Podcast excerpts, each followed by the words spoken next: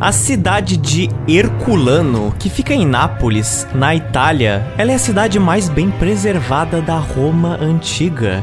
E depois dela vem Pompeia. Essas duas cidades estão separadas uma da outra por só 13 quilômetros. E no ano 79 depois de Cristo, uma grande erupção do Monte Vesúvio, um vulcão, atingiu ambas essas cidades. E essa erupção ela liberou um poder explosivo mais de 100 mil vezes maior que a bomba de Hiroshima de 1945. Milhões de toneladas de lava, pedras pome e cinzas foram lançadas aos céus romanos.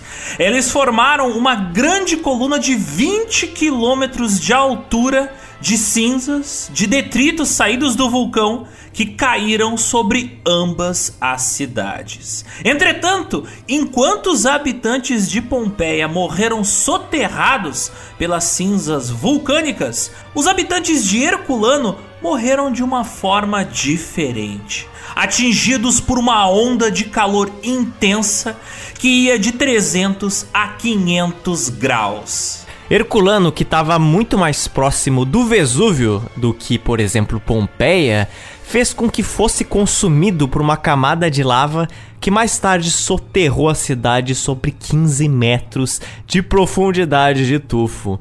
Entretanto, essas condições de umidade, essas condições que a lava propiciou para Herculano, conservou muitos objetos super delicados da cidade.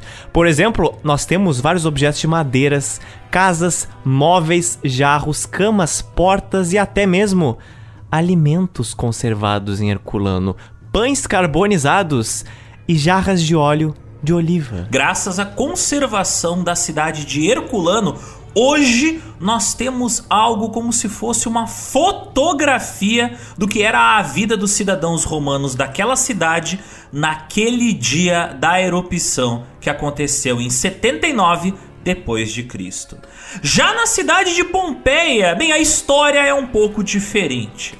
Por ela estar mais longe do Vesúvio, ela foi destruída algumas horas depois. Pompeia, ela foi arrasada por fortes terremotos que destruíram boa parte do segundo e terceiro andar dos edifícios romanos. Hoje, boa parte das construções que restaram em Pompeia, delas sobrou apenas o nível do térreo dos edifícios e das casas. Por exemplo, lá em Pompeia não foram conservados objetos de madeira, como foi o que aconteceu em Herculano. Entretanto, mesmo que Pompeia seja menos conservada que Herculano, Pompeia ganha na fama, Alexander. Né? Pompeia é vendida como a cidade mais preservada de Roma. E se dá principalmente porque Pompeia tem um ingrediente secreto que são romanos praticamente petrificados em gesso.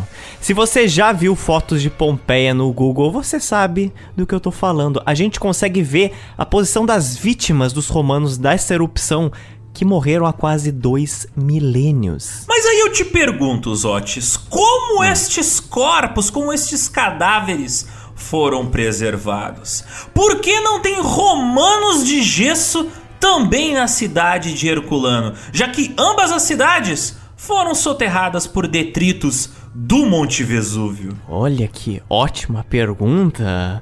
A gente vai explicar tudo isso e muito mais em detalhes hoje. A gente vai explicar como Herculano e Pompeia nasceram, se desenvolveram, qual era a rotina hora a hora daqueles romanos, como é que eles tiveram seu destino selado pelo Vesúvio e como é que as cidades deixaram de existir, ao menos por alguns séculos. Como é que elas foram redescobertas e que perigos, que desafios os arqueólogos encontram hoje em Pompeia e Herculano. Por isso, meu caro Zotes Kaelum, Pega esse azeite de oliva, pega hum. esse pãozinho que passou do ponto, tá um pouquinho carbonizado. Uh. Pega essa harpa super bem afinada, porque a gente vai tocar umas músicas aqui. E embarque no nosso Geolorian, na nossa máquina do espaço-tempo. Porque hoje, depois de quase três anos, o GeoPizza vai finalmente retornar à Roma Antiga. Dessa vez para entrar nos portões das cidades de Herculano e Pompeia e explorar, pedrinha por pedrinha, os mosaicos que mostram a vida das pessoas que moravam ali na Baía de Nápoles no ano de 79 depois de Cristo. Aí sim, bora lá.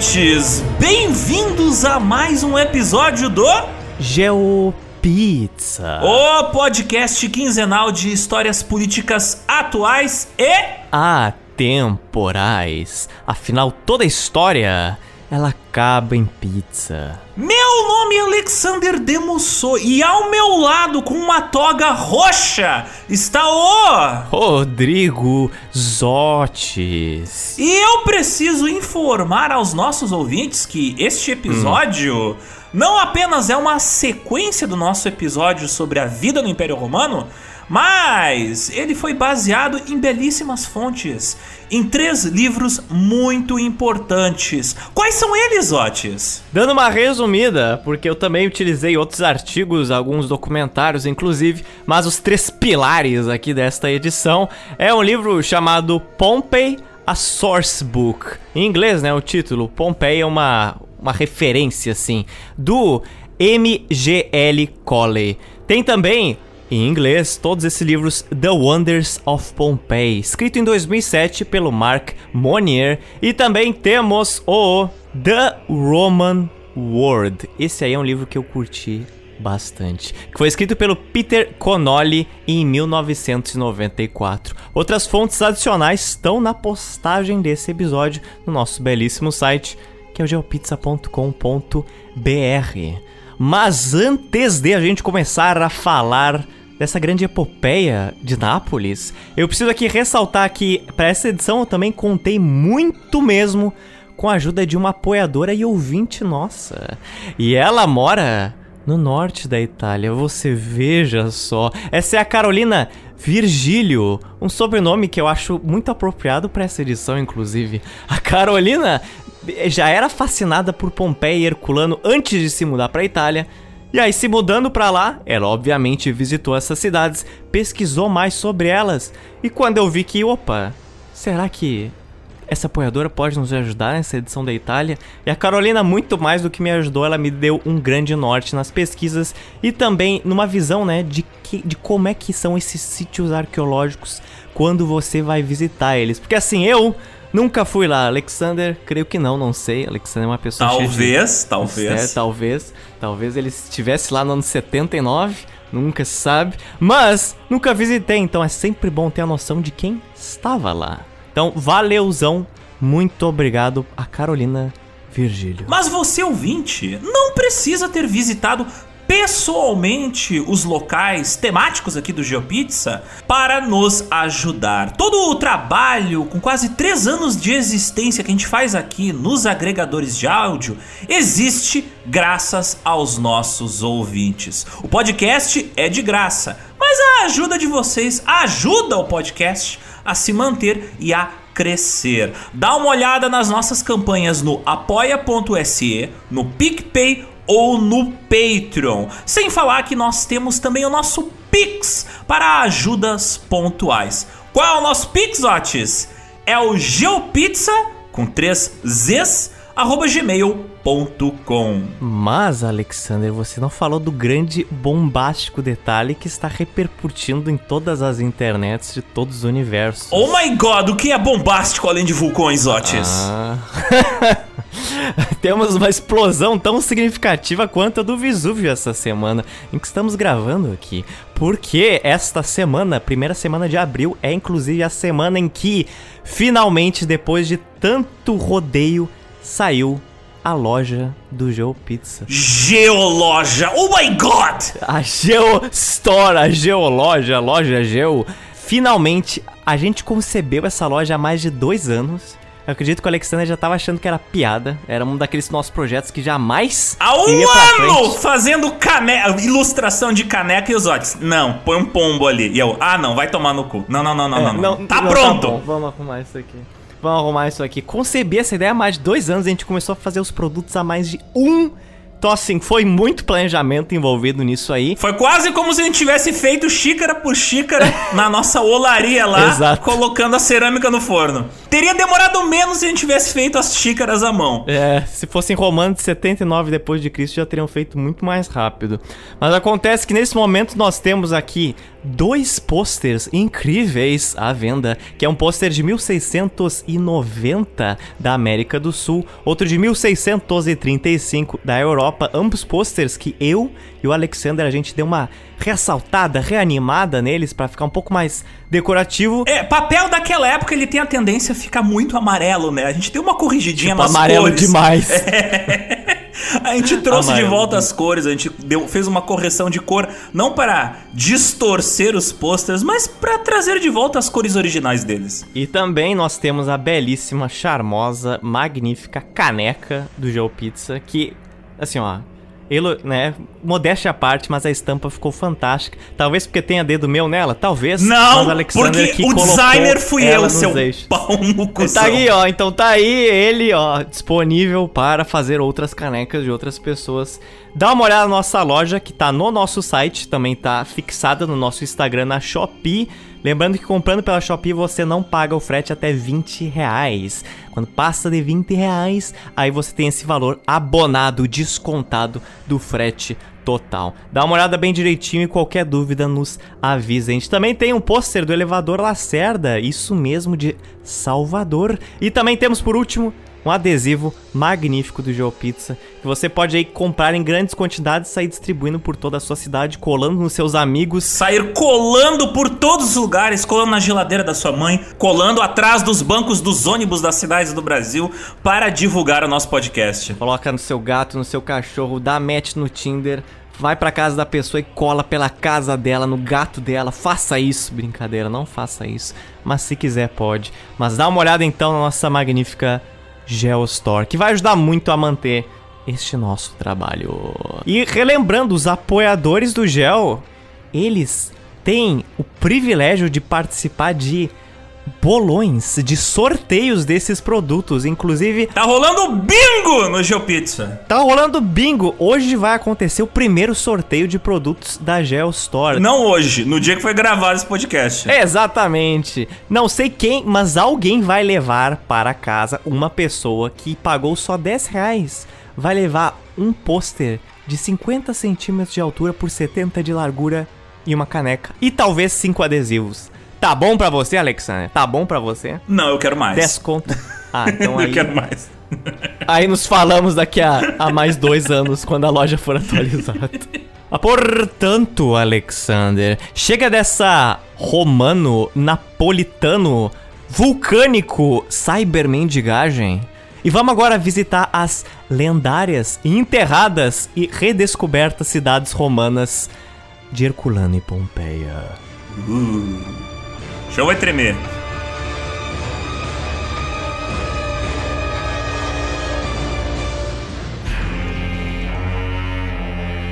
Nesse episódio, a gente vai fazer um pouco do caminho inverso do que a gente normalmente faz nas nossas outras edições. A gente vai começar falando sobre o dia da erupção do ano 79 depois de Cristo. Porque esse aqui foi o dia, foi o motivo que conservou as cidades de Herculano e Pompeia. E depois disso a gente vai dissecar como é que eram as cidades camada por camada. Mas é importante vocês entenderem como é que foram esses momentos apocalípticos para as pessoas que aqui viveram para entender como as cidades se conservaram de fato. Então, beleza, Zotes. Primeiro de tudo, a gente tem que falar do personagem principal, aquele que sequestrou essa pauta. O vulcão Vesúvio, grandão, parrudão, lindo, fazendo sombra nas duas cidades. Existem várias coisas interessantes para falar sobre o Vesúvio, além daquele clássico, né? Ele explodiu e matou tudo. Não é tão simples assim. É, não deixa de ser verdade, né? Mas tem muito mais além disso. Antes da erupção, o Vesúvio, ele era um vulcão bonito. Sabia dessa, Alexandre? Oh. Era um vulcão bem bonito. Sério mesmo. Então, ele era um vulcão em o formato de um grande cone. Como se fosse um cone de trânsito, assim, um formato clássico de um vulcão. Como se fosse um chapelão pontudo. Mas depois da erupção, se você for aí no Google digitar Vesúvio hoje, né? Você vai ver que o Vesúvio não é bem um cone. Depois da erupção se abriu um rombo, mais ou menos no meio do Vesúvio, e agora ele tem duas grandes crateras, e ele não é tão alto como ele era antes da erupção. Se você pesquisar por imagens do Vesúvio hoje e comparar com reconstruções que os cientistas fizeram de como ele era no ano 79 depois de Cristo, você vai ver essa diferença gritante. Antes ele era um cone, agora ele parece mais com um morro com duas elevações. E não só reproduções, nós temos também, sim, pinturas de romanos daquela época que pintaram o Vesúvio. Então tá completíssimo pra gente saber como é que o Vesúvio era antigamente. E somado a isso, você vai ver hoje imagens do Vesúvio, ele parece um vulcão bem desértico, inclusive, como se fosse um vulcão seco, marrom e cinza. Mas na época romana. Bem, não me surpreende, é um vulcão, né, Zotes? Ora, ora, ora, como é que você sabia disso? Será? Inteligente. Mas na época romana, ele era um vulcão também, mas a paisagem dele era muito bonita, como eu falei anteriormente. Era uma área super fértil, repleta de áreas verdes e repletas de vinícolas. Mas a pergunta que os ouvintes se fazem agora é bem simples, Otis. Ué, ninguém sabia que o Vesúvio era um vulcão potencialmente ativo? Ninguém falou para os romanos que foram morar lá, tipo, ô galera, se pá, essa porra aí vai explodir. Será que não era a gente construir a cidade mais pro lado? Olha aquele cone lá, galera. Será, né? Será? Então, não. Até onde a gente sabe, ninguém tinha falado isso, ninguém associou o Vesúvio a um vulcão ativo. Esse é o importante detalhe. Embora alguns acreditassem que pudesse ter sido um vulcão, se acreditava que o Vesúvio estava adormecido há séculos. Na época antiga, um geógrafo chamado Estrabão, um nome que talvez vocês lembrem, ele descreveu o Vesúvio como uma antiga cratera que estava adormecida há um bom tempo. E adivinha? Bem, ele estava parcialmente certo. O Vesúvio, de fato, ele era um vulcão que estava adormecido nos últimos 80 anos. Próximo ao ano 60 depois de Cristo, ele voltou a acordar. Mas essa atividade vulcânica foi apenas no subsolo. Ele não expeliu lava nem soltou fumaça. Se antes da erupção você fosse lá, uau, vou subir no Vesúvio, você subisse lá nele e olhasse para dentro da cratera, você não veria nada. Você na verdade veria só uma grande camada de rocha tampando o cume. Mas isso daria a impressão que o vulcão era na verdade um morro. Como se fosse ali um buraco, e é isso. Era algo seco, era algo oco. Realmente não tinha lava. Realmente não espelha nada. Mas lá embaixo desse tampão, a partir do ano 60, começou a ter muita atividade vulcânica e a pressão embaixo desse tampão estava aumentando cada vez mais. Ela foi aumentando, aumentando, aumentando, aumentando até gerar eventos sísmicos, tremores. E isso foi bem antes da erupção em si. Em torno do ano 62 ou 63, que isso foi cerca de 17 ou 18 anos antes da grande erupção do Vesúvio, o sul da Itália foi sacudido por violentos terremotos. E isso destruiu parcialmente várias cidades que jamais se recuperaram. Esse terremoto suspeito foi ocasionado por quem, Alexander? Oh my god, quem será? Olha, o menino parrudão, o Vesúvio, claro que é ele. Porque os gases de dentro do vulcão, dentro do Vesúvio, estavam tentando forçar a saída dele e não estavam conseguindo, né? Tinha um tampão. Uma hora, isso aí iria estourar. E esses terremotos, eles chegaram a destruir quais cidades? Ora, foi Herculano e Pompeia. Pois é, Ora, ora. veja aí que coincidência. Por exemplo, o Fórum de Pompeia, ele foi parcialmente destruído, não se sabe se foi em 62 ou 63, e Herculano teve vários danos na cidade, que foram reparados até o dia da erupção. Muitos bairros de Pompeia nunca chegaram a ser reconstruídos depois da destruição provocada por esses terremotos que aconteceram entre 62 e 63.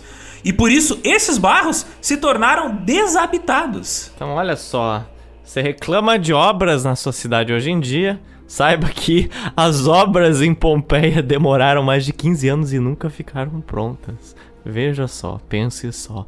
Antes da erupção do ano 79, Pompeia já estava desde a época do terremoto em uma diáspora habitacional. A importância dela já tinha sido bem maior antigamente, mas esse terremoto de 62 ou 63 depois de Cristo realmente arrasou a cidade de forma com que ela jamais se recuperaria. E antes do dia da erupção de 79, ocorreram tremores de terra durante quatro dias no entorno da região que hoje é conhecida como a região de Nápoles.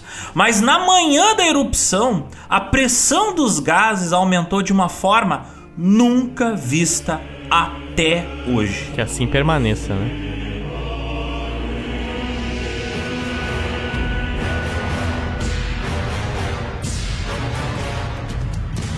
Agora é o grande momento, é o grande dia que todos esperavam.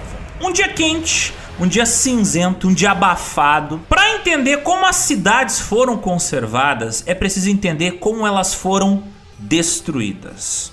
Mas primeiro a gente vai começar com um alerta. A história da erupção do Monte Vesúvio, ela já começa com um problema para variar. Tipo, a gente não sabe a data exata da erupção do Vesúvio. Ela, essa data ela é contestada até hoje. Se estima que a erupção tenha acontecido entre os meses de agosto e outubro do ano de 79 depois de Cristo, possivelmente sendo o dia 24 de agosto ou 24 de outubro, mas o ano é incontestável, é 79 depois de Cristo. É, tem essa confusão. Uma das maiores cartas feitas sobre a erupção, algumas décadas depois, que a gente vai inclusive ler em breve, cita que ocorreu no dia 24. Mas de qual mês? Não sei. Não sabemos? Aí complica. No século XVI, quando essa carta foi analisada e depois a data foi convertida para o calendário gregoriano que utilizamos, foi estabelecida que a data foi no dia 24 de agosto. Mas nem todos estavam convencidos que essa era a data realmente. O que fez muitos arqueólogos, historiadores e cientistas discordarem em relação a essa suposta data da erupção do Vesúvio são vários motivos. Primeiro, boa parte dos habitantes de Pompeia, no dia que aconteceu a tragédia, eles estavam usando roupas que normalmente se usava no outono, o que correspondia ao mês de outubro, e não do verão, que é no mês de agosto. Parecia também que já tinham sido feitas as colheitas dos vinhedos, dando indícios que a erupção aconteceu em uma época depois do meio de setembro. Ou seja, depois da colheita das uvas. E tem outro ponto que a repercussão da erupção pelo Império Romano também não fazia muita referência a um mês específico, mas assim apenas ao ano de 79 depois de Cristo. Mas feito agora esse aviso, vamos seguir finalmente em frente. Os melhores relatos que a gente tem descrevendo a erupção do Monte Vesúvio são de duas cartas feitas por um cara chamado Plínio o Jovem, que tinha 17 anos na época que explodiu o vulcão. Um garotinho, um adolescente, basicamente. Entretanto, temos um problema. Essas cartas, hum. elas foram escritas 25 anos após a erupção. Ou seja, Cara. quando o Plínio escreveu essas cartas, ele tinha 42 anos de idade. Haja memória, filho. Então, Zotes, esse é o problema. O cara estava descrevendo eventos que ele testemunhou, mas a memória humana ela é falha, ela vai modificando detalhes. Então pode ser que muitas das coisas que ele falou sejam imprecisas. Mas dito isso, por que, que ele escreveu essa carta? Para quem ele estava escrevendo essa carta? Ora, ele estava hum. contando essa história da tragédia que ele testemunhou, mandando essas cartas para um historiador chamado Tácito, que é um historiador romano bastante famoso. Como vocês podem ver, né, o Plínio sobreviveu à erupção, já que ele está escrevendo essa carta duas décadas e meia depois. Isso quer dizer muita coisa. Ele não estava em Herculano nem em Pompeia na hora da erupção, porque ele na verdade raramente teria sobrevivido caso estivesse em algumas dessas cidades. Mas ele estava ali na Baía de Nápoles que foi atingida, impactada pela erupção. O Plínio morava com a sua família na cidade de Miseno, que estava a 30 quilômetros do Monte Vesúvio. Lembrando que Herculano estava a 2 quilômetros do Vesúvio e Pompeia estava a 6 quilômetros do Vesúvio. Então estavam muito mais próximas do que 30 quilômetros. Mas e as cartas, Otis? Ora, os melhores momentos de ambas as cartas enviadas pelo Plínio dizem o seguinte: No dia 24, não sei de que mês, no início da tarde, minha mãe apontou para o que parecia ser uma nuvem de tamanho e forma inusitados. Ela subia de uma montanha e aqueles que a viam de longe não sabiam dizer de qual, mas mais tarde se soube que era do Vesúvio. Às vezes a nuvem era branca, às vezes preta e salpicada, de acordo com a quantidade de terra e cinzas que carregava. Meu tio ordenou que um navio de guerra rápido fosse equipado.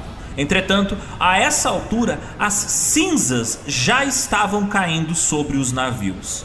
Quanto mais se aproximavam, mais quentes e densas eram as cinzas. Em seguida, pedras pomes e pedras enegrecidas, queimadas e quebradas pelo fogo, caíam. Nos próximos trechos dessa carta, o Plínio ele fala que eles resolveram esperar pelo dia seguinte para poder fugir da cidade, porque era muito arriscado pegar os navios na hora e o vento estava soprando na direção contrária. Eles não poderiam fugir. Mas continuando o relato. No dia seguinte, os prédios tremiam com os tremores frequentes e severos e pareciam balançar de um lado para o outro, como se fossem removidos de suas próprias fundações. Colocamos almofadas na cabeça, amarradas com um pano, como proteção contra a queda de objetos. Há muitos dias havia tremores de terra, menos alarmantes e frequentes na região de Campânia. Mas naquela noite eles ficaram tão fortes que parecia que tudo não estava sendo movido, mas estava sendo derrubado. Só esclarecendo, Campanha, que o Plínio cita, é uma região da Itália que abriga Nápoles e também outras regiões. Então vocês vão ouvir bastante falar na região de Campanha, que era como era mais referida essa parte do sudoeste da Itália. Finalmente decidimos deixar a cidade. Uma multidão atordoada nos seguiu. Experimentamos muitos fenômenos notáveis e aterrorizantes. As carruagens que mandamos trazer começaram a mover-se em direções diferentes, embora o terreno fosse bastante plano e nem sequer paravam quando seguradas por pedras colocadas nos seus trilhos. Além disso, vimos o mar aparentemente ser sugado e empurrado para trás pelo terremoto. A linha da costa avançou e encalhou muitas criaturas marinhas na areia seca. Do outro lado, uma nuvem negra aterrorizante, dividida por rajadas retorcidas de fogo, disparando em diferentes direções, escancarou-se para revelar longas formas de fogo semelhantes a relâmpagos, só que maiores. Então minha mãe implorou, encorajou e ordenou que eu fugisse por todos os meios que pudesse, sendo eu jovem. Já ela, sendo velha e robusta, morreria contente caso soubesse que não teria causado a minha morte. Eu, porém, disse que não escaparia a menos que o fizéssemos juntos. Então, agarrando sua mão, eu a forcei a acelerar o passo. Ela, relutantemente, obedeceu e acusou-me de me atrasar. Agora, as cinzas estavam caindo, embora ainda levemente. Eu olhei para trás. Assomava-se uma densa escuridão, que, como uma torrente, nos perseguia, espalhando-se sobre a terra. Podia-se ouvir mulheres gritando bebês chorando, homens gritando. Alguns gritavam pelos pais, outros pelos filhos, outros pelos cônjuges, tentando reconhecer suas vozes. Alguns lamentaram sua própria desgraça, outros a de seus parentes. Houve alguns que, com medo de morrer, oravam pela morte. Muitos levantaram as mãos para os deuses, mas ainda concluíram que não havia deuses e que essa era a noite final e eterna do mundo. No dia seguinte, o sol até brilhava, embora pálido como num eclipse. Uma paisagem completamente mudada encontrou nossos olhos assustados. Coberta de cinzas, como se pela neve. Voltando a Miseno, atendemos a nossas necessidades e passamos uma noite ansiosa, oscilando entre a esperança e o medo. Então você pode ver, cara, que é um cenário de horror terror, medo, desespero. Esse relato do cara é muito parecido com os relatos de pessoas que, nesse momento, estão fugindo de uma zona de guerra. A diferença é que aqui, essa galera está sendo bombardeada, literalmente, pelo poder da natureza e não por bombas russas. E somado a isso, no final aqui da carta, dá para ver que quase todo o extremo sul da Baía de Nápoles tinha sido enterrada pela atividade vulcânica. Que ele até cita que o mar recuou e aí os peixes e outras criaturas marinhas ficaram ali encalhadas. E ao longo das encostas sul e oeste do Vesúvio, onde tinha várias vilas, agora só existia um deserto cinzento. E a diminuição do nível do mar fez com que aterrasse, por assim dizer, várias partes da Baía de Nápoles, que assim permanecem até hoje, cara. Então você veja, ele estava vendo um aterro ao vivo de forma entre parênteses, natural, que dura até hoje. Isso gerou até uma paisagem curiosa, porque de um lado do vulcão, onde a lava não escorreu, permaneceu com grama e árvores, e do outro lado do vulcão parecia um deserto cinza. Além de Herculano e Pompeia, várias cidades que estavam desse lado do morro desapareceram. Cidades como Stabiae, Oplontes e Taurânia. E assim, a gente ouviu o cara falando que parecia que tinha nevado. Pois é, é que boa parte da matéria vulcânica que saiu do Monte Vesúvio eram cinzas, literalmente cinzas da cor cinza, e elas cobriram toda a grama, toda a vegetação. Então tu caminhar sobre essas cinzas era quase como se estivesse caminhando sobre a neve. É claro que se você estivesse caminhando sobre ela logo depois que ela saiu do vulcão, tu ia se é queimar um e morrer. Não ia ficar geladinho como no caso da neve, né? Mas é muito interessante ele comparar com neve, porque você vê, por exemplo, imagens de atividades vulcânicas recentes, não tão recente assim, mas por exemplo, quando explodiu o Monte Santa Helena nos Estados Unidos na década de 80, é uma comparação que você pode fazer. É como se uma bomba nuclear tivesse explodido e tudo em volta tá cinza porque foi coberto por cinzas e por pedras que saíram de dentro do vulcão. E vale lembrar que diferente da neve, a cinza, se for em quantidades enormes, vai te sufocar. Né? E foi assim que muitos habitantes de Pompeia morreriam, sufocados. Não foi atingido por bolas de fogo voadoras, foi sufocado por cinzas.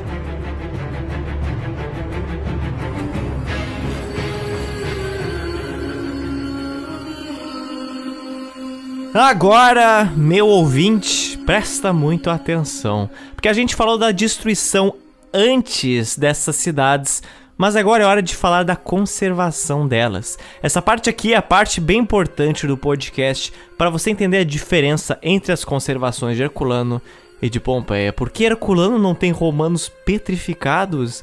Agora você vai entender. E agora você vai entender por que, que Pompeia, por maior que seja e por mais famosa que seja, ela não é uma cidade tão informativa quanto é Herculano, que é bem menor.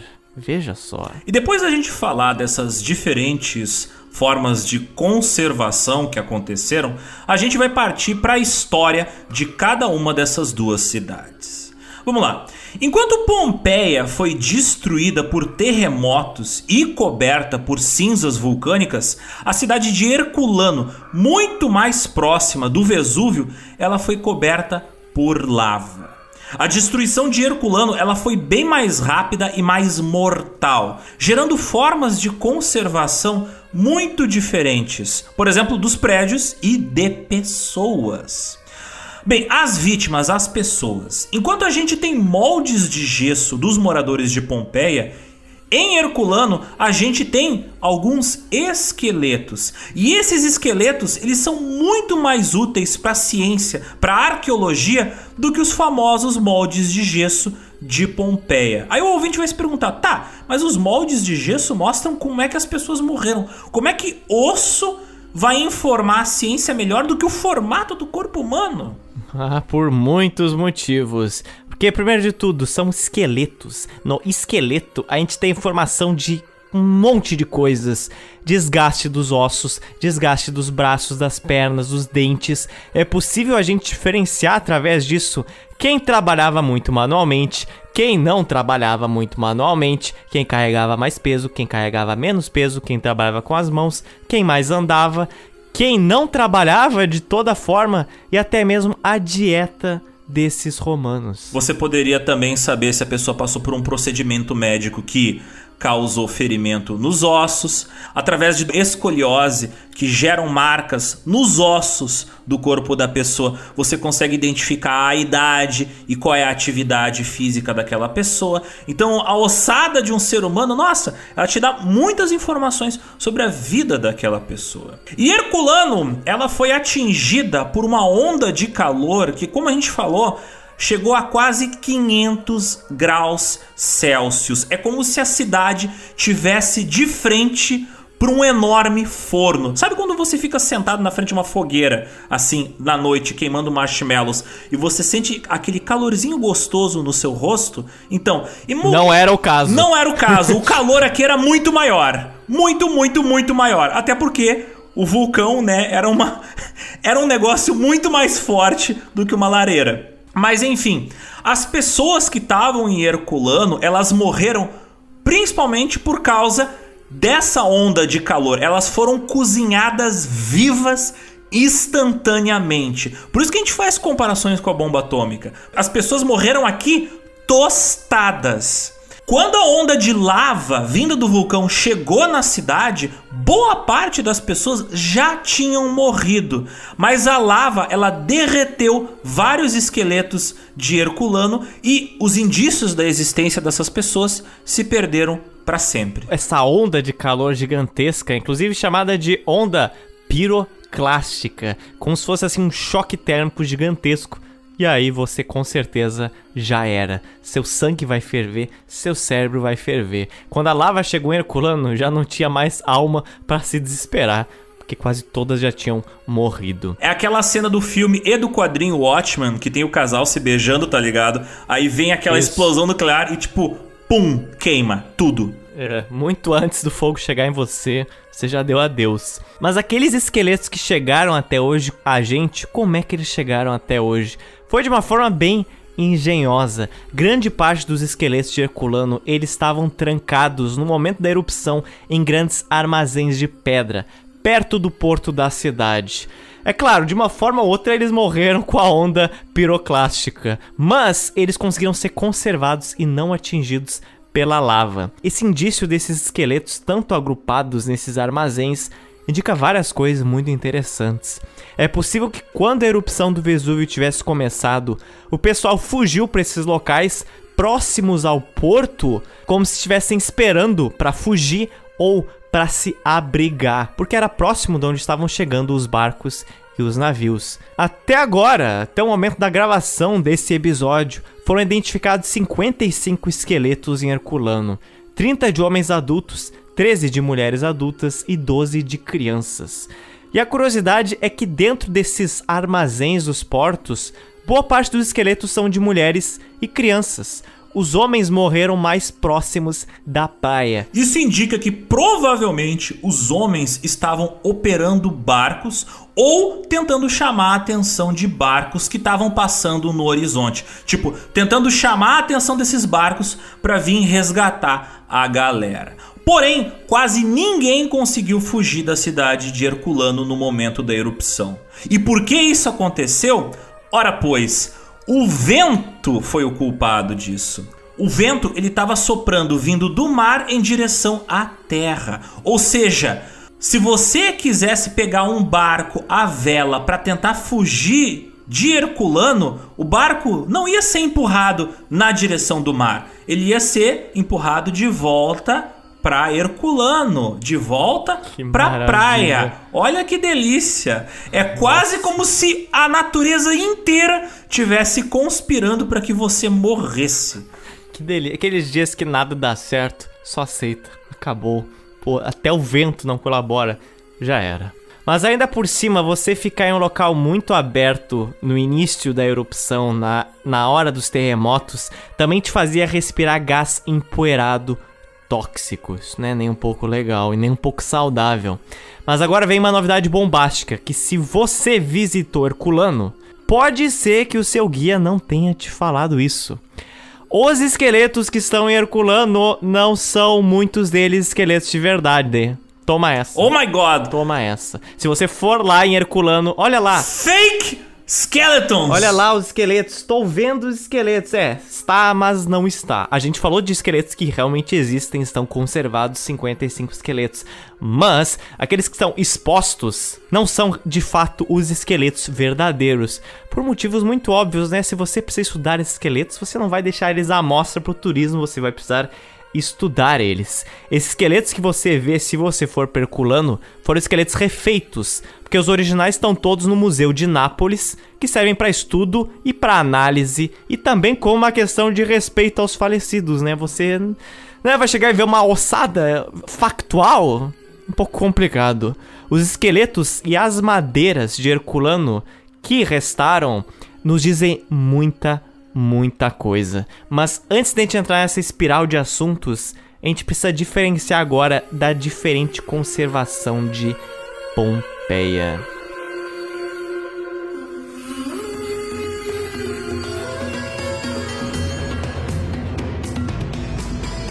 Eu acho que todo mundo que está ouvindo esse podcast provavelmente já viu as fotos de homens, mulheres e crianças que foram conservados em pedra em Pompeia. De uma forma que dá para ver o formato do seu corpo, das suas roupas, às vezes até as expressões faciais, os dentes, os dedos. Parece que você está vendo uma pessoa petrificada pela medusa da mitologia greco-romana. Mas essas figuras petrificadas, isso aí não foi resultado 100% culpa da erupção do vulcão. Isso aí meio que são fósseis fake criados por arqueólogos muito tempo depois da erupção. Aí o ouvinte ficou mais confuso ainda. Como assim fósseis fake? Calma que a gente explica. Eu vou simplificar da melhor maneira possível. Quando Pompeia foi atingida pelas cinzas, pelas pedras pome que saíram do vulcão e choveram e soterraram a cidade, elas soterraram não só os prédios, mas soterraram as pessoas que estavam na cidade. A galera morreu soterrada, não morreu queimada, morreu soterrada, asfixiada, cheia de cinzas. Não deu tempo, inclusive, dos seus corpos se decomporem, pois não tinha ar. E aquelas cinzas e aquelas pedra-pomes ficaram em cima dessas pessoas, do lado, e cobriram elas completamente. Os cadáveres das pessoas que morreram asfixiadas, eles foram cobertos rapidamente por uma quantidade muito grande de cinzas de origem vulcânica e de pedras pome também de origem vulcânica. Com o passar do tempo, esses cadáveres entraram em decomposição, foram se desmanchando, mas aquela rocha sedimentar que se formou sobre os cadáveres manteve o molde deles. Então, o formato do corpo das pessoas ficou preservado. Então veja só, ouvinte, você tem assim como se fosse um molde feito pelas cinzas do corpo dessas pessoas. Por exemplo, a melhor comparação que eu posso fazer, sabe quando a sua prefeitura finalmente resolve colocar assim ó, uma camada de cimento assim próximo ao calçadão, a uma ciclovia. Então, e alguém vai lá e pisa nessa coisa, algum cachorro vai lá e pisa nessa nesse cimento fresco, a pegada fica lá ad eterno, não é? Isso é algo semelhante às cinzas de Pompeia. Ficou ali no formato das pessoas, mesmo com os corpos não estando mais ali. Mas agora vem o pulo do gato. Muito tempo depois da erupção, no meio do século XIX, é muito tempo depois, é quase né, quase dois milênios depois, o escavador italiano Giuseppe Fiorelli, ele percebeu que para ele manter esses moldes desses cadáveres desses romanos, ele poderia derramar gesso no espaço dessas cinzas. Ele iria preencher através de gesso o formato desses romanos mortos. É como se você tivesse uma forma em cinza, e aí você vai preencher dentro da forma e você vai ter de fato um grande molde. O problema é que fazendo isso você poderia perder alguns restos orgânicos que ainda podiam restar dentro das cinzas. Provavelmente pouquíssimos restos orgânicos, mas alguma quantidade razoável. Mas era um jogo de escolhas e na arqueologia do século XIX as coisas não, não eram tão levadas em consideração quanto hoje. Então a questão era jogar ou não jogar cimento. Posso ter esses esses formatos desses moldes ou não? O que farei? Então, como deu para perceber, o Giuseppe Fiorelli ele escolheu por jogar gesso e fazer os moldes daqueles romanos. É assim que a gente tem tantos corpos entre aspas petrificados que vieram de Pompeia. É até interessante comentar que em vários desses moldes você pode perceber a posição do corpo das pessoas e dá para perceber que várias dessas pessoas sofreram muito no momento que morreram, porque dá para ver elas em posição fetal ou quase que gritando. E outro ponto interessante é que alguns resquícios dos cadáveres, como pedaços de ossos, foram preservados e estão dentro dos moldes de gesso. Então, arqueólogos contemporâneos às vezes dão uma cavucadinha nos moldes de gesso e encontram um pedaço do esqueleto da pessoa que ficou presa dentro do molde de gesso. O cara foi lá, meio que fez um negócio que destruiu o oco que estava dentro da terra, mas também ajudou a preservar dentro do gesso o esqueleto das pessoas que ainda tinham esqueleto naquele oco que ficou dentro da terra. Em Pompeia, por exemplo, você tem quase 30 pessoas que morreram escondidas no porão de uma casa junto com uma cabra que tentaram se proteger empilhando almofadas para impedir que as cinzas chegassem no porão. Mas como deu para ver, não funcionou e as cinzas chegaram. Outros moradores de Pompeia, eles foram atingidos por prédios que desabaram em cima deles enquanto eles tentavam fugir da cidade. Por exemplo, você tem pessoas que fugiram do templo de Isis, que provavelmente foram atingidos por detritos ou por pedras pome enquanto carregavam tesouros do templo. E quando a gente fala ser atingido por pedras pome, pensa o seguinte: tem gente que morre por ser atingido por grandes pedras de granizo. Agora imagina tá chovendo pedra. Era literalmente o que estava acontecendo. Porque a pedra pome ela pode até ser leve, por causa que ela é toda cheia de ocos de ar. Mas também tinham pedras sólidas, duras, voando e caindo na cabeça das pessoas. Então, inclusive em esqueletos que sobraram, você encontra traumatismos cranianos. Muitos animais de estimação também, como cavalos e cachorros, que estavam presos por coleiras ou em estábulos, no caso de cavalos, né? Também não conseguiram escapar da erupção. Um desses exemplos é o cachorro da casa de Vazônios, Primos. É um cachorro que estava preso por uma corrente no átio de uma casa e ele foi soterrado pelas cinzas. Mas enquanto a corrente estava presa na parede, o cachorro foi soterrado abaixo. A coleira, na verdade, enforcou ele e a gente tem esse molde dele. A gente também tem moldes de cavalos em Pompeia. Tem histórias dramáticas que aconteceram em Pompeia e que estão preservadas nesses moldes. Um dos exemplos é citado no livro Deuses, Túmulos e Sábios, do W.E. Seran, que é um livro da década de 50 que conta a história de várias descobertas arqueológicas. Então, ele é um livro que não desatualizou, porque ele conta a história de como os arqueólogos eram escrotos na época que eles começaram essa ciência, que começou muito bagunçada a arqueologia. Mas enfim, o ponto é que um dos casos muito interessantes das primeiras descobertas em Pompeia foi de uma casa que eles encontraram os ossos de uma mulher espalhados e a ossada de um cachorro num canto inteira preservada. Dá-se a entender que a dona e o cachorro ficaram presos, soterrados dentro da casa. A mulher e o cachorro sobreviveram, ou só o cachorro sobreviveu. O fato é que o cachorro comeu a dona e o que sobrou foram os ossos espalhados da dona, e o cachorro posteriormente morreu de fome e ou sem ar e sem água. Mas enfim, ao total existem 1150 corpos, entre aspas, petrificados em Pompeia. E arqueólogos estimam que existam mais de 850 corpos ainda a serem descobertos, pois a cidade, apesar de ter começado a ser escavada há mais de 200 anos, ela ainda não foi completamente explorada. Caso você visite Pompeia, não são todos os corpos que estão publicamente expostos para você ver, porque tem muita coisa que é sítio arqueológico que os pesquisadores ainda estão cavucando. Curioso de Pompeia é que você sempre vai ter novidades lá. Então é você trabalhar com a história constantemente tendo novidades e novas alas. Isso eu acho fantástico. Mas alguns corpos petrificados, né, por assim dizer, em Pompeia, são de várias classes sociais. Você tem, por exemplo, vários escravizados que eram algemados pelo abdômen nos seus quartos. E era assim sob a escravidão, inclusive, que quase metade da população romana vivia. No dia da erupção, sem ter como escapar, muitos escravizados eles foram deixados para trás ou esquecidos pelos seus mestres. Ficaram acorrentados pelo abdômen e foram consumidos pelas cinzas. Quando foram feitos moldes deles, muitos desses escravizados tinham e têm até hoje correntes no abdômen. É como se você tivesse celas assim, aquelas celas que você coloca no pescoço do cavalo em volta de uma pessoa. E olha só, quase 60% da população de Pompeia era livre, mas 40% dos habitantes eram pessoas escravizadas. Homens e mulheres livres geralmente não executavam nenhum trabalho manual, sendo que normalmente esse trabalho mais pesado era feito por escravizados. A vida de um escravizado em Pompeia e Herculano podia ser horrível.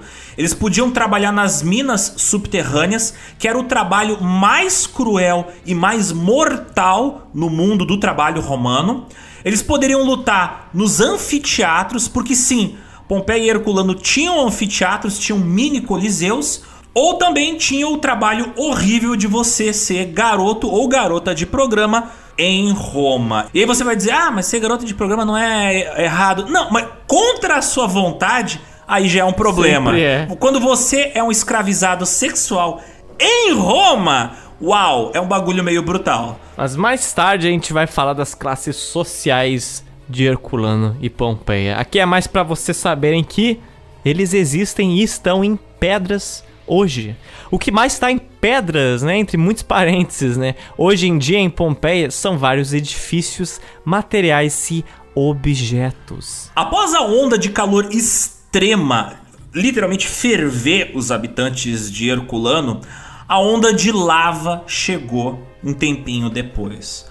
Como ela ficou misturada com a água do mar, foi formando uma camada de cimento única em Herculano, o que facilitou para conservar objetos que não foram conservados em Pompeia, como madeira e alimentos, porque a lava literalmente cobriu, sabe? Tipo, como se tivesse passado um cimento em cima da cidade. E depois da erupção do vulcão Herculano, que antes ficava no litoral, agora ela estava 500 metros mais para o interior do continente. Atualmente, só 35% de Herculano foi escavado.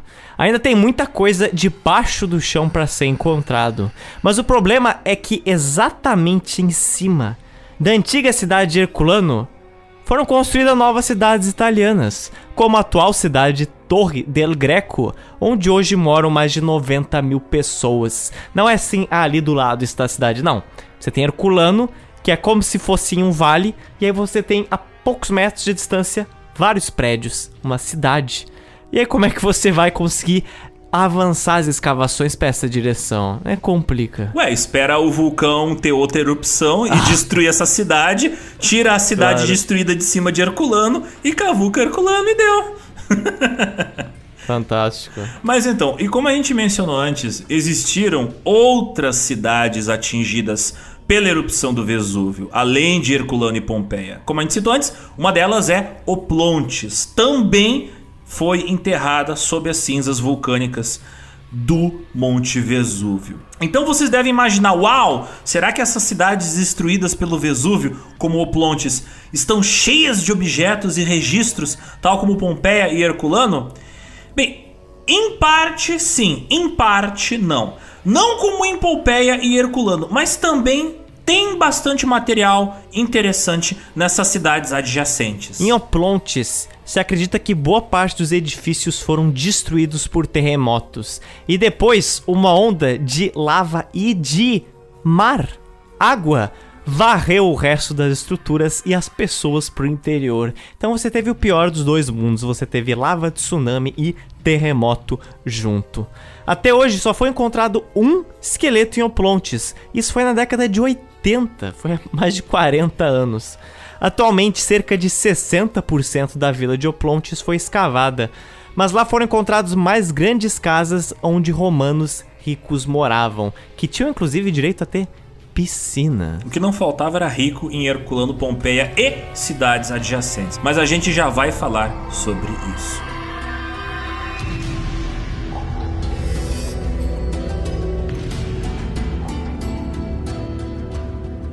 Agora sim é o momento do prato cheio, dos nossos ouvintes se deliciar sem sentir o gosto Da cinza! da história, da cinza da história nos lábios dele. Mas o GeoPizza ele sempre destrói as expectativas, né? Você achou que esse podcast ia começar falando da história de Pompeia? Porque achou errado. Primeiro, a gente vai falar da história da boa e velha Herculano, mas a gente tem ótimos motivos para começar por Herculano. O primeiro ponto curioso acerca da cidade de Herculano é que para você visitar ela hoje, em 2022, você primeiro precisa descer por uma ponte de ferro, como se descesse uma colina.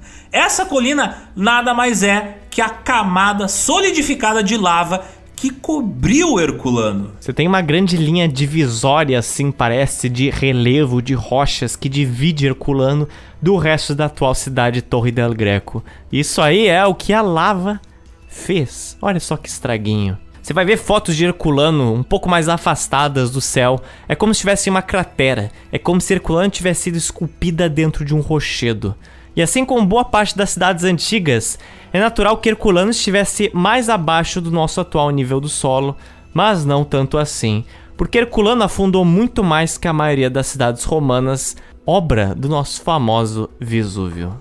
A cidade, ela constantemente sofria com sismos e terremotos. Assim, o nível do mar, ele tinha o péssimo costume de subir e descer bastante em Herculano ao longo das décadas. Os edifícios da cidade que ficavam à beira do mar, eles sofriam tanto com o avanço da água do mar que habitantes tinham que abandonar os andares térreos e começar a habitar os andares superiores desses edifícios. Pra você ver, antes da erupção a vida não era já tão pacífica em Herculano. A natureza já insistia em querer varrer esta cidade da existência. Herculano, assim como Pompeia, eram cidades litorâneas. Hoje não são mais, mas na época eram. Mas esse exemplo de estruturas sendo consumidas pelo mar foi o caso, por exemplo, dos banhos de Stabiano em Herculano. As pessoas tiveram que abandonar o térreo dos banhos depois do terremoto de 62 ou 63 depois de Cristo que a gente citou e começaram a habitar os andares superiores. Ao longo da história, Herculano ela foi dominada por muitos povos indo-europeus. Os oscos, os etruscos, os pelasgos, os samnitas, até ela finalmente ser anexada como um dos municípios do grande Império Romano. Vários dos seus cidadãos receberam cidadania romana mais tarde e, claro, a cidade, por ser uma belíssima cidade litorânea, recebeu uma grande onda migratória de romanos. E depois de Herculano ser anexado por Roma, várias placas de língua osca da cidade foram traduzidas para latim.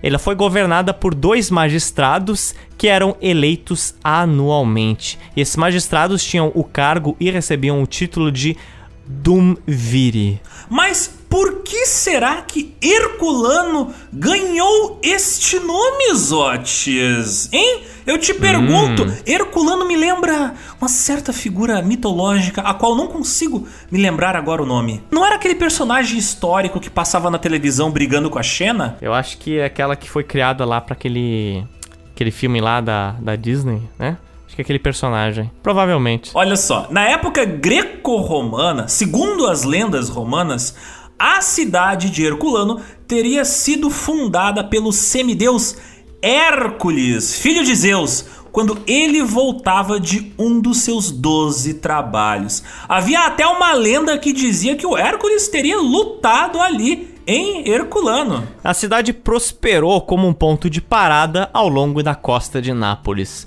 Mas de frente Pompeia, Herculano estava lá na base do Vesúvio, realmente muito perto do Vesúvio. Mas lembre-se, era um lugar bonito na época. Ou seja, grandes vinícolas garantiam a economia de Herculano através do seu porto. Mas por ela estar situada na base de um vulcão, a cidade de Herculano ela não conseguiu crescer tanto, com boa parte das suas casas sendo aqueles domos de veraneio, com vista panorâmica para o mar e com jardins em terraços.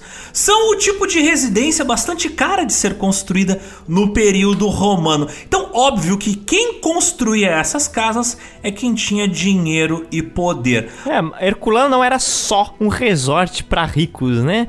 Também tinham ah, grandes vilas, também tinham casas geminadas menores com varandas e também tinham alguns blocos de apartamentos que agora nós vamos resgatar um conceito que a gente fez na nossa primeira edição de Roma, os insula, ou em latim os insulae, que era como se fossem apartamentos. Embaixo, área comercial, em cima, área residencial. Herculano também tinha alguns atrativos, também tinha um teatro, uma palestra, que era um local onde você discursava publicamente, tinha um fórum onde eram realizadas as atividades cotidianas e comerciais de uma cidade, como se fosse um centro, e uma basílica, onde se discutiam assuntos políticos. A cidade de Herculano ela tinha em torno de 4 mil habitantes. Pompeia já tinha mais, né? Tinha 11 mil habitantes. Mas Herculano ela tinha uma infraestrutura romana quase completa. Ao total tinha três banhos públicos, que era o mesmo número de banhos públicos que tinha em Pompeia. E você se lembra lá no nosso primeiro episódio falando sobre o Império Romano, sobre a vida dos romanos, que o pessoal quando ia fazer cocô ficava sentado enfileirado um do ladinho do outro naqueles banheiros Brother. que tinham fileiras de privadas? Então, Broderagem. É, Herculano tinha 80 latrinas públicas. Dava pro pessoal cagar bastante. E para cagar, você primeiro precisa se alimentar. E por isso, preciso te dizer que Herculano tinha hum. muitas padarias. Como é que a gente sabe disso? Ora, por causa dos pães que foram feitos lá e estão preservados até hoje. Porque quando você carboniza alguma coisa, ela literalmente vira uma massa de carbono e não entra em decomposição e fica preservado. Então vocês vão encontrar na internet fotos de pães romanos que foram encontrados em Herculano. Eles estão um pouquinho escurecidos, né? A erupção fez eles passarem um pouquinho do ponto. Enquanto Herculano tinha uma área de em torno de 200 mil metros quadrados, Pompeia tinha em torno de 660 mil metros quadrados. É uma área mais de três vezes maior.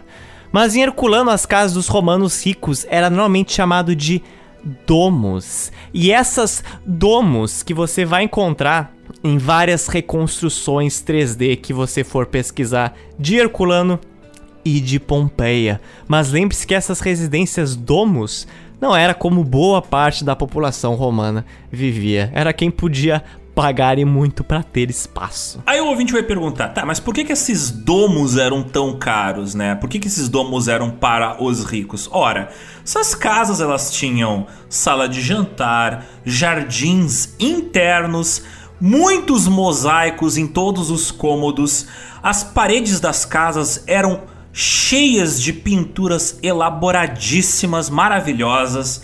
Tinham estátuas de deuses, fontes de água separadas ali na cozinha, tinha fontes de água para a latrina do domus. Então, assim, eram casas de luxo, até para os padrões contemporâneos. A domus elas eram mantidas e limpas por dezenas de escravizados que respondiam ao cara dono da propriedade chamada de domino ou se fosse uma mulher, Domina, que era chefe da casa. Esse chefe das domos normalmente tinha ligações com a política ou com o exército ou com o comércio de Roma. De novo, gente que tinha poder e dinheiro. Podia até mesmo ser um familiar de alguém importante nessas áreas, tendo em vista que muitos dominos ou dominas não trabalhavam, apenas viviam da renda que seus familiares faziam nas áreas militar, comercial ou política. Então, a partir de agora, ouvinte, você nunca vai ouvir a palavra dominus da mesma forma. Ah, o que, que te faz pensar que Domino's Pizza faz todo sentido. É a pizza do Domino's. É a pizza do cara que tem o Domus. Veja só, grande curiosidade.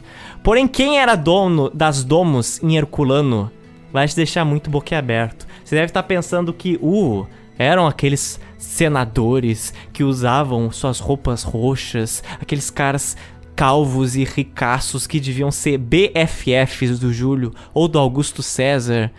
Então, boa parte das domos que restaram em Herculano foram construídos por quem? Por ex-escravizados libertos. Exatamente isso. Essas pessoas receberam inclusive um nome bem específico, era uma praticamente uma classe social, chamados de liberti. A vida romana ela girava muito em torno da escravidão. Uma casa pequena tinha normalmente de 2 a 13 escravizados. Já uma casa grande normalmente tinha muito mais, incluindo especialistas como doutores que eram escravizados trabalhando para aquela família rica e professores que educavam as crianças daquela família dona da residência do domus.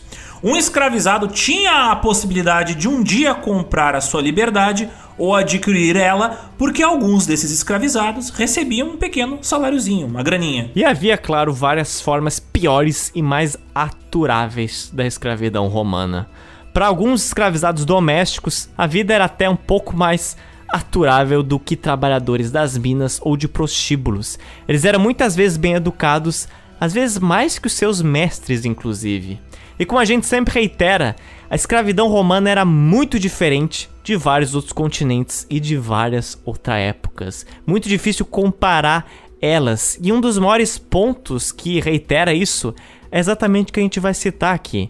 Estima-se que até 80% dos cidadãos homens de Herculano eram ex-escravizados. Olha isso, cara.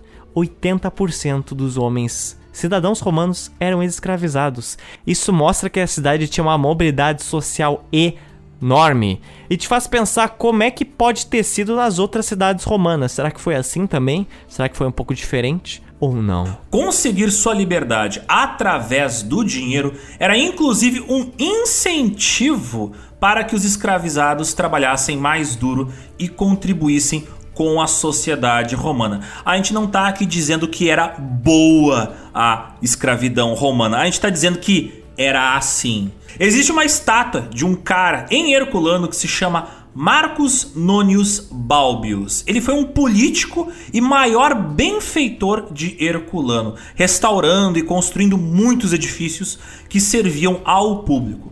Após ele morrer, ele se tornou patrono e foi homenageado com um altar funerário onde está escrito o seguinte: Para Marcus Nonius Balbus, pretor, procônsul, patrono de todo o conselho do povo de Herculano em reconhecimento de seus méritos. Mas por que, que a gente está falando desse cara? Veja bem, o Marcos, ele era bastante rico como era de se esperar de um patrono de uma cidade assim. Ele tinha muitos escravizados e sempre quando um escravizado conseguia liberdade, esse escravizado tinha que carregar o nome do seu mestre adiante. E em Herculano foram encontrados mais de 50 pessoas com o nome Marcos Nônios, que viveram durante e após a época do Marcos Nônios Balbus. Veja só que interessante. Uhum, ex-escravizados dele. Você tem inclusive pessoas com propriedade, donos de domos, com o nome de Marcos Nônios. Como por exemplo o caso de um cara que chamava Marcos Nônios Dama, que ele viveu décadas depois do patrono Marcos Nônios Balbus. O nome Dama, inclusive, significa aquele que vem de Damascus da Síria. Isso indica que uma cidade como Herculano atraía bastante imigrantes de regiões longes como a Síria. E analisando as ossadas desses ex-escravizados, foi confirmado que durante as suas adolescências eles trabalharam com serviços mais manuais. A gente sabe disso porque os ossos do antebraço, do cotovelo e do joelho deles apresentam maior desgaste. Entretanto, depois de atingir uma idade por volta dos 30 anos de idade, época em que eles poderiam conseguir a cidadania romana, poderiam conseguir a sua liberdade, a gente consegue perceber que eles deixaram de fazer trabalhos manuais. Curioso, né? Isso contribui para a tese de que eles teriam conseguido a sua liberdade depois de uma certa idade. E um dos documentos mais importantes de Herculano que nos ajuda a descobrir quem é cidadão romano e quem não é, é um tablete enorme de mármore que citava o nome de todos os cidadãos romanos de Herculano. Olha só que achado fantástico. Esse tablete de mármore, ele infelizmente não está completo, mas as partes que sobreviveram dele já nos informa muita coisa de quem habitava lá. O melhor ainda é que todo o cidadão que tinha o seu nome escrito nesse tablete de mármore, ele recebia uma cópia de madeira desse documento, dizendo que ele era de fato um cidadão. Então você tem lá no edifício público de Herculano, no fórum, um grande tablete de granito dizendo que você é um cidadão romano e você levava um tablete de madeira como se fosse a sua carteira de identidade aí para você de pendurar na parede. O que ajudou também a conferir as informações sobre quem era cidadão romano é que os romanos, olha, eles eram muito preocupados em, em ter cópias, sabe? Então, eles é bom, faziam É bom ter duas... backup, é muito bom ter backup. É, é muito bom ter backup. Os romanos já sabiam disso, eles já perderam muito HD. E por isso, eles faziam duas outras cópias desses tabletes de madeira. Porque eles realmente eram bem noiados com roubo ou cópias falsas. E são esses dois documentos, o tablete de mármore e de madeira, que se mostraram tão úteis em Herculano. Por exemplo, se você for lá encontrar o nome de alguém em um tablete de madeira, olha só, um cidadão romano aqui no tablete de madeira. Se você vai lá e encontra isso na casa dele, e aí você vai até o fórum de Herculano e você procura se esse nome também está no tablete mármore, então de fato essa pessoa era um cidadão romano. Você tem ali uma cópia com ele, na casa dele, na domus dele em madeira, e você tem, claro, a ata oficial do fórum em mármore. Tem alguns exemplos em Herculano de pessoas assim. Em uma das casas da cidade foi encontrado vários documentos se referenciando a um cara chamado Venidius Enicus, que foi um ex-escravizado. Ele recebeu sua liberdade antes de atingir a maioridade, mas você ser liberto não te fazia um cidadão romano, só te fazia uma pessoa liberta. Existia essa distinção. Direito à cidadania é uma coisa diferente de liberdade. Você não ser um cidadão romano não te dava o direito a voto nem a propriedade. Para você ser um cidadão romano, você teria que esperar até os 30 anos de idade, você teria que, primeiro de tudo, ser um homem e você teria que ser nascido na civilização romana. Então, todas as mulheres não eram cidadãs romanas, mesmo nascendo em Roma. É? Que justo isso. Mas havia uma brecha nessa lei que os homens podiam usar ao seu favor. Se ele legalmente se casasse e tivesse um filho e declarasse a criança diante dos magistrados da cidade, ele se tornaria um cidadão romano. E sabe o que foi encontrado na casa desse cara? Hum. Uma tábua de madeira que reconhecia ele, Venidius Enicus, como pai de uma menina que ele teve com a sua esposa, a Lívia Acti. Em latim, o tablete de madeira diz o seguinte: Venidus ecicas filiam natam esset Livia acte uxorio sua. A tradução da frase diz o seguinte: que o Venidius Equinus teve uma filha com a sua esposa chamada Livia Acte. A gente sabe que essa cópia era legítima porque o nome dele estava na tábua de mármore em fórum e estava na tábua de madeira na casa dele. Então veja só que fantástico, as informações batem. Então você vê Nessa época, mesmo antes da internet, você já tinha fact-checking. Olha só, os romanos podiam checar, bater informação entre diferentes bancos de dados. Até porque dava para fazer literalmente um banco de dados, né? A tábua era de madeira, então.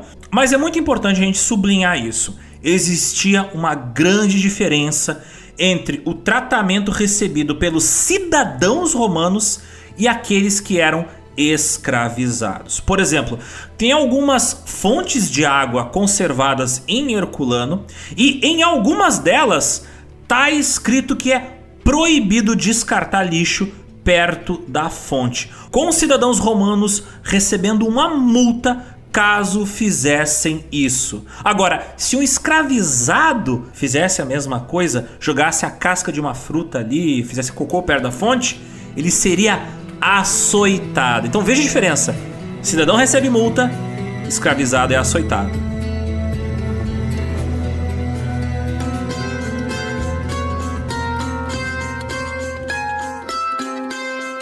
Como cerca de um quarto de Herculano foi escavada, ela ainda guarda muitos mistérios. E uma das residências que mais impressiona em Herculano é a chamada Vila dos Papiros. Você já viu fotos da Vila dos Papiros, mesmo que você não se lembre. Essa foi a primeira biblioteca da antiguidade a ser encontrada completa e ela continua sendo uma raridade em todo o mundo, já que a esmagadora maioria dos textos de papiro sobreviventes da época romana veio do Egito, pois o clima árido do Egito permitiu a conservação de muitos pergaminhos, papiros, estátuas e edifícios, sem a necessidade de um vulcão cobrir eles de cinzas. Até é curioso que muitos dos pergaminhos encontrados nessa biblioteca, eles foram carbonizados, mas não foram destruídos. Estava queimado, mas estava inteiro. Então, como é que alguns cientistas hoje estão conseguindo ler esses textos? Ora, pois, eles pegam esses rolos de pergaminho que foram queimados, mas que ainda estão inteiros, colocam numa máquina de raio-x de alta precisão e eles conseguem, através do raio-x, diferenciar as diferentes camadas, assim conseguem também observar o que está escrito no pergaminho porque tem diferente densidade a parte do papiro coberta de tinta das letras e a parte do papiro que não foi coberta por tinta das letras. Então, dois milênios depois, apesar de estar queimado, a gente está lendo livros da antiguidade. Olha só, com tecnologia moderna. Aquela carbonização, aquela queimadinha bem de leve que você deixa sem querer no forno, assim. Tu olha para os pergaminhos, tu olha assim, não, não tem como recuperar isso aqui. É só um bloco preto de, de cinzas duras. Aí os caras colocam no máquina de raio-x, opa, olha lá, tô lendo latim. Fantástico. Mas, voltando ao fato de Herculano tá muito bem preservado, um dos maiores achados de lá são as magníficas estátuas. Eu sei que você tá pensando lá em estátuas de mármore, aquela coisa greco-romana. Você não tá errado, mas não tá completamente certo.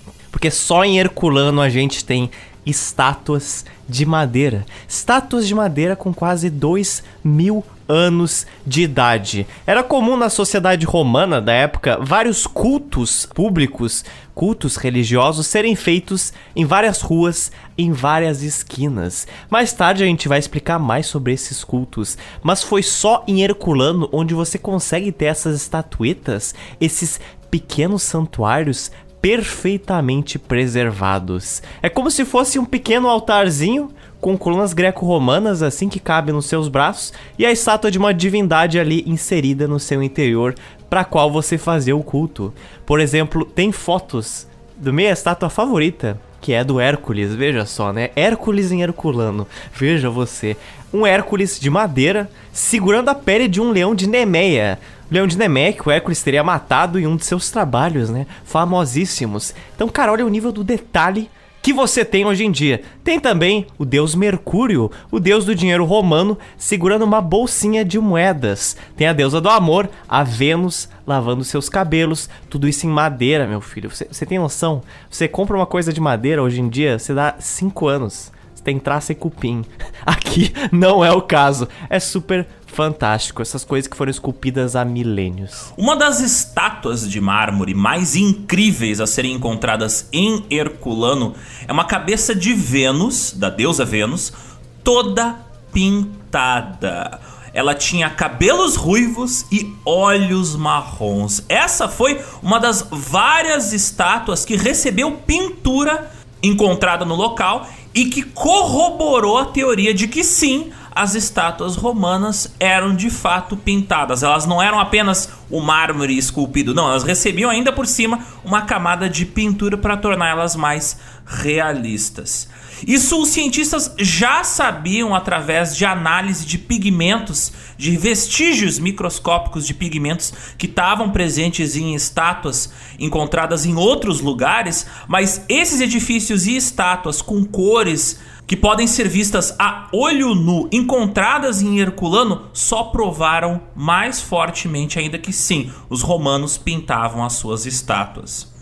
E também você tem vários afrescos, várias pinturas nos muros das casas, das paredes das casas, super conservados, encontrados ali em Herculano. No início do podcast, a gente comentou que antes do Vesúvio explodir, ele era uma grande montanha cônica, né, de formato de cone.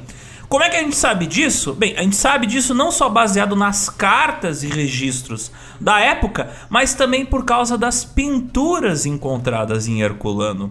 Um dos afrescos mais famosos de Herculano é uma pintura que está mostrando o Monte Vesúvio, só que ele tem o formato de um cone e em volta da sua base tem várias vinícolas. E nessa pintura aí, do lado dessas vinícolas, está lá o deus do vinho, o Baco, cheio de uvas. Então, veja só, era assim que os romanos associavam Herculano e associavam o Vesúvio. Era um lugar próspero, rico e pacífico. Não é o Vesúvio que a gente conhece hoje. A gente escuta a palavra Vesúvio e a gente já espera pelo pior. Mas não era assim. O Vesúvio era sinônimo de calmaria. Quem diria? Embora todos estivessem habituados a sismos em certo grau ali na Baía de Nápoles, ninguém imaginaria que uma erupção daquele tamanho fosse possível por obra do Vesúvio. É assim, ó, fazendo uma comparação horrível, que eu adoro fazer, mas elas sempre funcionam. É como se o pão de açúcar no Rio de Janeiro explodisse e erupisse. Esse é o problema. É algo tão bonito e de uma hora para outra, pô, isso é o vulcão. E com tantos resquícios arqueológicos preservados, foi mais fácil assim para os pesquisadores reconstruir como era a vida daqueles romanos. Foi encontrado uma diversidade tão grande de peixes aqui, assim como pinturas desses peixes, que se estima que os romanos que moravam em Herculano comiam uma diversidade de peixes tão grande ou talvez até maior do que os italianos de Nápoles comem hoje em dia. E é até curioso que eles comiam o peixe inteiro, todo o peixe, da cabeça até a cauda. Mas como é que nós sabemos disso, Zotes? Claro, não eram todos os peixes que os romanos conseguiam fazer isso, né? Eles não conseguiam pegar um peixe espada e comer, mas boa parte deles. Por que, que a gente fala isso? Existe algo que já existia nessa época que é esgoto. Ah, os esgotos de Herculano também estão, adivinha você, muito bem preservados, mais do que os de Pompeia. E como eles foram carbonizados, assim como boa parte da cidade, né? Abaixo da camada queimada do esgoto tem todos os dejetos da última semana de Herculano. Olha só que achado arqueológico incrível. Dá pra ver o que todo mundo comeu. É ali uma agenda nutricional da população de Herculano. Ah, olha só, de novo, o Cocô volta ao GeoPizza no mesmo episódio para trazer informação nutritiva. E também nos esgotos de Herculano foram encontradas grandes quantidades de grãos, o que corrobora a teoria de que a erupção do Monte Vesúvio aconteceu em outubro e não em agosto. E, e em Herculano você tem pessoas com todo o tipo de dieta de diferentes classes sociais. Você tem vegetarianos ricos, você tinha pobres, você tinha pessoas que tinham mais de 60% do seu cardápio baseado em peixes, você tinha todos os gostos. Todas as classes, todos os tipos de pessoas, né? Os arqueólogos, inclusive, identificaram que na cidade ali do lado, em Pompeia, os romanos tinham um sorriso bem bonito. Um sorriso belíssimo, é isso mesmo. Mas por que, que a gente fala isso? Os sorrisos deles era muito branco, mas por um motivo bem específico, Alexander. Qual, qual era? Olha, a culpa dessa saúde dentária era por causa da dieta.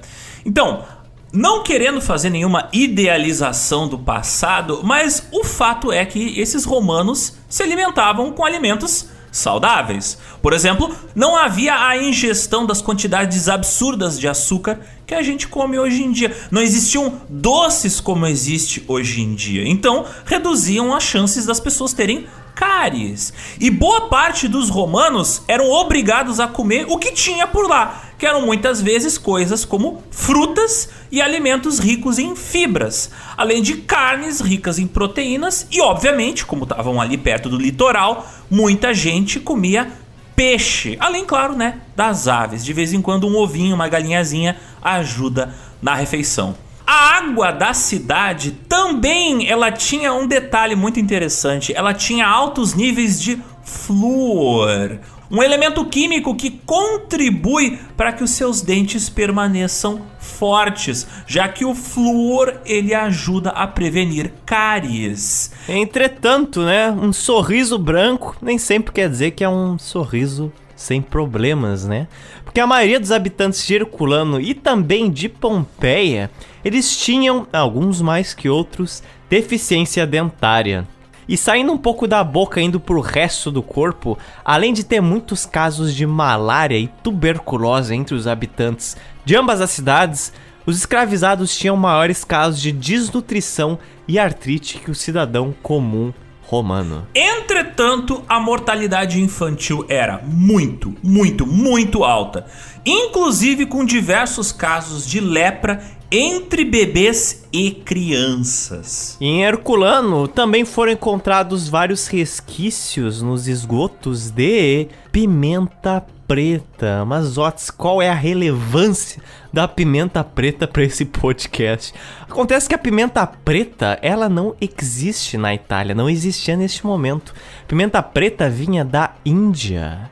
É, o que corrobora mais ainda o que o comércio de Roma com a Ásia, com o subcontinente indiano já ocorria há muito tempo. Você consegue ter habitantes de Herculano, cidadãos de classe média, classe média alta, consumindo pimenta preta, uma coisa bem distante da realidade deles. Outro item culinário conservado ali pelas ruas de Herculano são, é claro, as famosas ânforas. As ânforas são aqueles famosos vasos gregos e romanos de cerâmica que tem duas alças e que você já deve ter cansado de ver por aí nos filmes que mostram esse período histórico. Inclusive, eles aparecem bastante naquele filme do Hércules da Disney. As ânforas de vinho em Herculano, elas estão tão bem preservadas que foi possível identificar até mesmo quais tipos de vinho que eram transportados dentro dessas ânforas. A parte mais chocante é que esses mesmos vinhos são produzidos hoje em dia na cidade de Nápoles. E como é de se esperar, tinha ânforas em quase todo lugar de Herculano,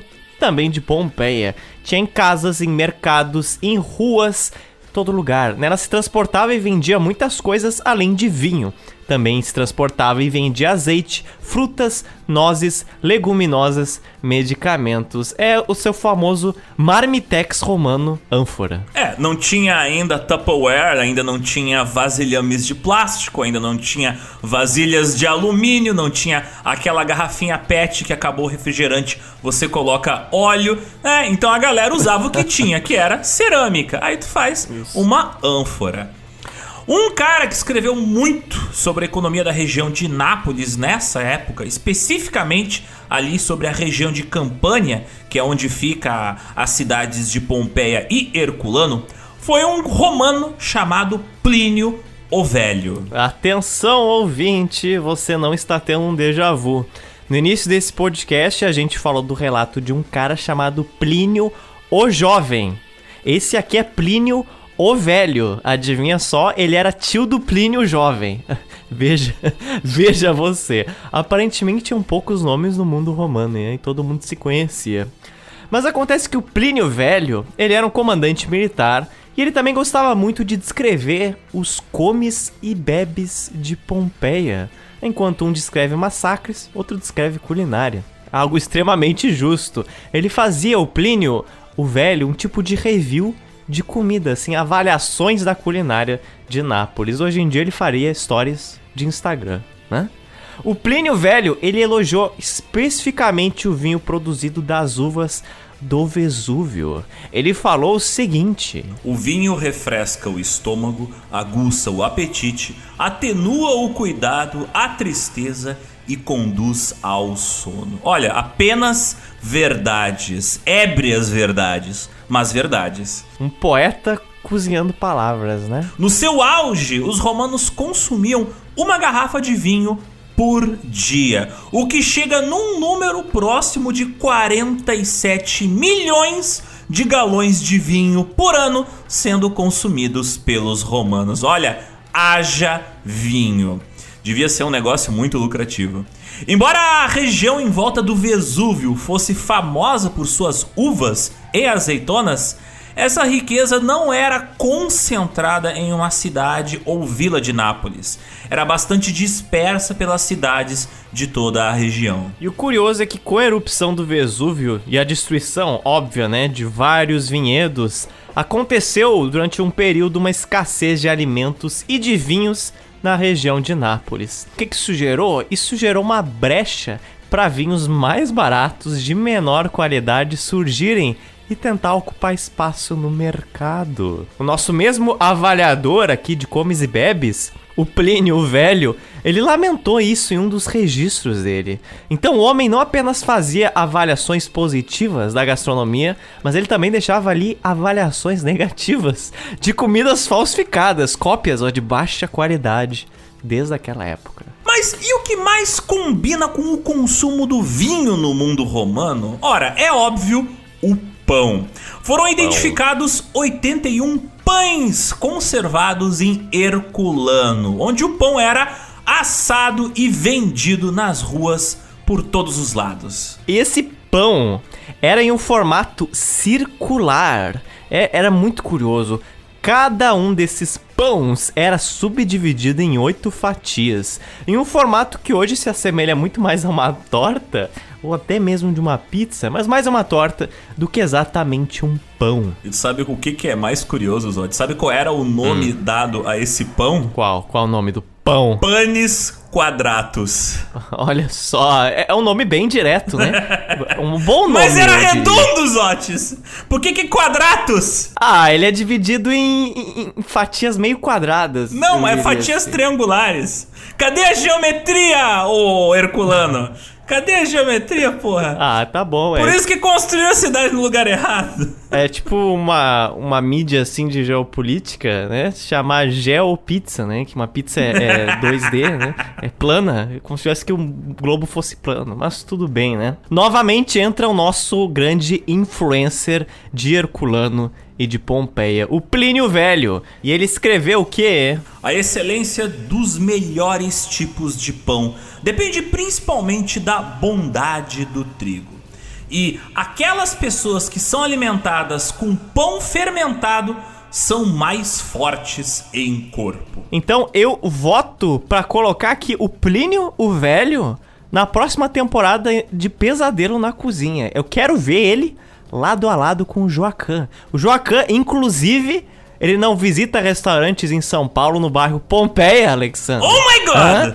Ah, o Plínio Velho visitava em Pompeia, Itália, outros lugares para comer. Então é pesadelo em Herculano, né? Pesadelo na cozinha, pesadelo em Herculano, pesadelo em Nápoles. Já adorei. Nossa, a imagem do, a imagem do Jacan na beirada da cratera do vulcão. Já que dá pra imaginar muito isso. Ele, Ele olhando com uma assim, cara de desgosto hum, tá muito sujo, assim, muito hum, sujo. Muito só que tá horrível. Tá horrível. Isso aqui tá muito... Isso aqui tá um inferno. Isso aqui tá um Ele no meio, ele no meio do Esse... vulcão explodindo, caindo cinza. Isso. Isso aqui tá um inferno. Cara, chega, só tá tudo cinza, assim, não dá pra ver nada. Ó, ó tá essa um poeira. Olha essa coisa. Tá tudo sujo aqui, gente. Olha isso aqui. Vocês não limpam isso aqui, não? O cliente vai chegar aqui. Te lembra daquele episódio que ele reclama que não tem ar-condicionado? Eu vou morrer aqui. Tá muito quente. tá muito quente. Cinqu 50 graus na cozinha, Não gente. dá pra trabalhar aqui. Não dá pra trabalhar aqui, gente. Liga a coifa, liga a coifa. Tem muita Liga. fumaça na cozinha. liga a coifa. Olha essa chapa aqui. Tá, mas Otis, por que tanto Hum. pão ali em Herculano e Pompeia? Pra que tanto pão? Por que, que comiam tanto pão? Em Herculano tem pão e Erupil. Tem pão. Por quê? Porque, ora, os romanos eles tinham direito a uma cota de farinha, a qual eles levavam para as padarias das duas cidades, né, distribuídas por todas as cidades. E eram essas padarias talvez o local mais democrático de Pompeia, onde o pão era fabricado a partir dessas farinhas. Porque os cidadãos pobres e até de classe média alta pegavam o seu pão do mesmo lugar, a mesma padaria servia o cara lá da classe A e o cara da classe Z. Alguns até moravam no andar de cima de uma padaria e só desciam para entregar a sua farinha e depois voltavam para buscar o pão quentinho. Vantagens. A única desvantagem é você sentir o cheiro de comida 24 por 7. Mas tirando isso, né? Inclusive, a atual cidade de Nápoles, na Itália, é uma boa referência pra gente ter como é que pode ter sido a vida e a cidade de Herculano. Mas por que que eu digo isso? Embora, né, Herculano e a atual Nápoles sejam cidades em épocas bem né, espaçadas, bem diferentes e distantes, Nápoles conserva hoje vários elementos, características, por assim dizer, que Herculano um dia teve.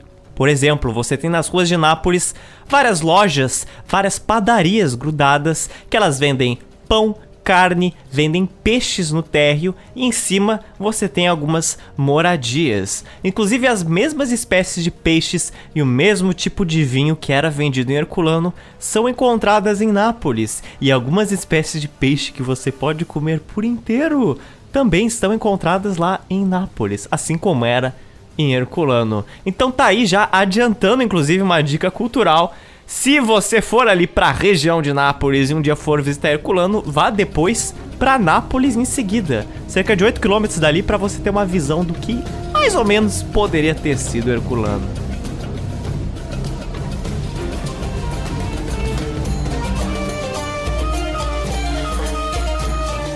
Agora sim, vamos para ela. A única, a bela, a famosa cidade de Pompeia. As origens urbanas de Pompeia remontam ao século 6 a.C., enquanto Herculano foi fundada só no século 4 a.C. Ambas as cidades foram fundadas ainda na época dos gregos e se opuseram ao domínio de Roma, mas claro, depois elas foram anexadas ao Império Romano. Herculano se tornou um município de Roma e Pompeia uma colônia de Roma. Pompeia se tornou uma típica vila comercial. Tinha uma arquitetura super variada, tinha um teatro, anfiteatro, um porto, enquanto Herculano tinha até em certa medida essas construções, mas era principalmente dominado por residências particulares. Você tinha esses empreendimentos para servir as algumas pessoas que moravam lá. Já Pompeia atraía muita gente, tinha que fazer essa economia girar. Enquanto é possível que alguns dos edifícios icônicos de Herculano estejam ainda debaixo da terra, como o seu teatro, a basílica e o fórum, no caso de Pompeia, cerca de 75% da cidade já foi descoberta. No caso de Herculano, só 35% da cidade foi escavada. E Pompeia, ela ficava em um vale entre montanhas, entre o mar e um riacho. Ela era cercada por uma muralha de 3 quilômetros de extensão, com oito portas e várias torres ao seu redor. Mais tarde, durante o reinado do imperador Augusto, as muralhas foram demolidas e substituídas por um pequeno dique, como se fosse uma depressão no solo, uma vala em volta da cidade. Pompeia era dividida em nove distritos diferentes, cada um com blocos assim, com dimensões de tamanhos extremamente semelhantes e com ruas em formato de grid, em formato quadrado. Eram ruas assim em formato quadricular, como você vai ter, vamos supor, em várias cidades dos Estados Unidos. E como a gente também já cansou de falar, mas é sempre bom reiterar, Pompeia ficava na costa do Mediterrâneo. Era uma cidade portuária. Entretanto, onde era o porto de Pompeia não foi identificado até hoje. O edifício mais antigo de Pompeia é do século 6 a.C. Isso é da sua época grega, mas a maioria dos edifícios que foram conservados eles foram construídos em torno do ano 80 a.C. Pompeia era aquela típica cidade romana. Em si, ela tinha um grid originando-se a partir de duas grandes ruas, a via Dianola e a via da Abundância. Mas como é que era a rotina dos romanos? O dia a dia deles era muito ligado à luz do sol. O comércio ele começava muito cedo, em torno das 5 e 30 da manhã, um pouquinho antes do sol nascer. Nesse horário, normalmente já tinham pessoas nas portas dos comércios. As pessoas iam buscar água, levar sua farinha para moer e se preparar para o dia que chegava. Em torno das nove da manhã, depois que as primeiras atividades comerciais já foram feitas, os romanos de Pompeia iam para o fórum da cidade, como se fosse uma praça central, onde lá ocorria mais a vida comercial e também a vida religiosa. Depois do almoço, eles iam alguns para os banhos públicos da cidade, ou outros para os prostíbulos. Depois, no período da tarde, ocorria peças de teatro ou ocorriam jogos de anfiteatros. No início da noite, eles recorriam para suas casas. A vida comercial acabava bem mais cedo do que normalmente acaba hoje em dia. Era uma vida muito mais ligada ao sol do que é hoje, obviamente. É, na época não tinha eletricidade, né? Eu imagino que o custo do óleo para iluminação residencial era algo que se levava em conta, então o horário de trabalho das pessoas tinha que girar em torno da luz natural. Hoje, uma das características mais interessantes que você vê no que sobrou de Pompeia são as suas ruas conservadíssimas. Se você viu fotos de Pompeia ou visitou a cidade, as ruas dela com certeza devem ter sido o ponto que mais te marcou nessa viagem. As ruas e calçadas de Pompeia, elas são bastante planejadas, porém variam muito em largura.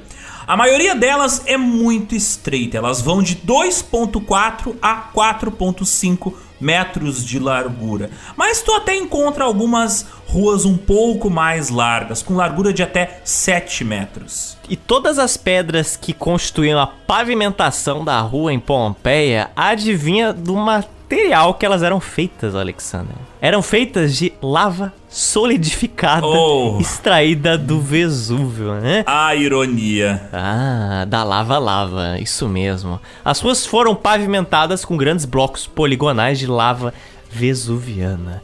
E ambos os lados da maioria das ruas tinham calçadas elevadas. Elas tinham, por exemplo, uma altura de cerca de 25 centímetros a 100 centímetros acima do nível da rua. Então a calçada tinha um desnivelamento da rua. Mas aí eu te pergunto, por que a calçada era mais alta que o nível da rua?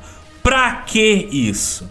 Olha, a função desse desnível era para que quando chovesse, a sujeira das ruas escorresse e entrasse em sarjetas, como se fossem bocas de lobo. Então veja só, uma solução interessante para escorrer a água e também para evitar com que as carroças subissem nas calçadas. E claro, para evitar que a população que estava caminhando nas ruas caminhasse não na rua, mas nas calçadas, né? A rua era para as carroças e para os animais.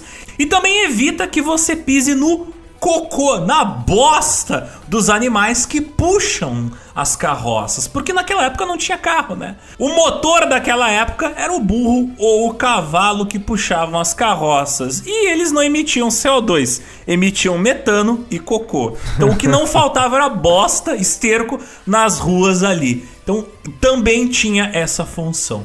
Outro fato interessante é que nas ruas, no calçamento de Pompeia, você vê assim, tipo, uns trilhos, né? Um, um, uns, uns, buracos assim, em linha reta. E tu pensa, ah, mas pra que, que era, era, era essas linhas cavucadas na pedra? Ora, era onde corriam as rodas das carroças. Era uma depressão na superfície da pavimentação das ruas para permitir que as carroças passassem sempre da mesma maneira. Inclusive, existia um controle do trânsito das carroças em Pompeia, para evitar que acontecessem acidentes entre as carroças. Então, nada de mudar de uma faixa para outra em Pompeia, é isso que você está me dizendo, né? Não pode ser, ah, vou fazer a curva aqui, vou, vou avançar duas faixas para direita, não pode. Não tinha como dar sinal, né? Não tinha como dar pisca naquela época, então, fazer o quê? Entretanto, as cidades romanas não são aquelas cidades, né, super branquinhas de mármore, como aparecem em alguns filmes. As sarjetas de Pompeia, para onde escorria o esgoto, eram abertas, e era lá onde boa parte do lixo era jogado, até mesmo de forma residencial. Em alguns lugares você não poderia jogar esse lixo, como perto de fontes ou praças, mas no outro, né, meio que não tinha por que não fazer. Grandes palanques de madeira eram às vezes colocados entre as casas e as ruas para que as pessoas pudessem atravessar a cidade. Isso foi um tipo de sistema de descarte de lixo, até de esgoto, eu diria, utilizado por muito tempo da história da humanidade. Na nossa edição do Haiti, a gente falou de algo muito parecido. Mas outro fato que levava as ruas de Pompeia a serem bem estreitas era porque isso impedia que carroças maiores, não autorizadas, passassem pelas ruas.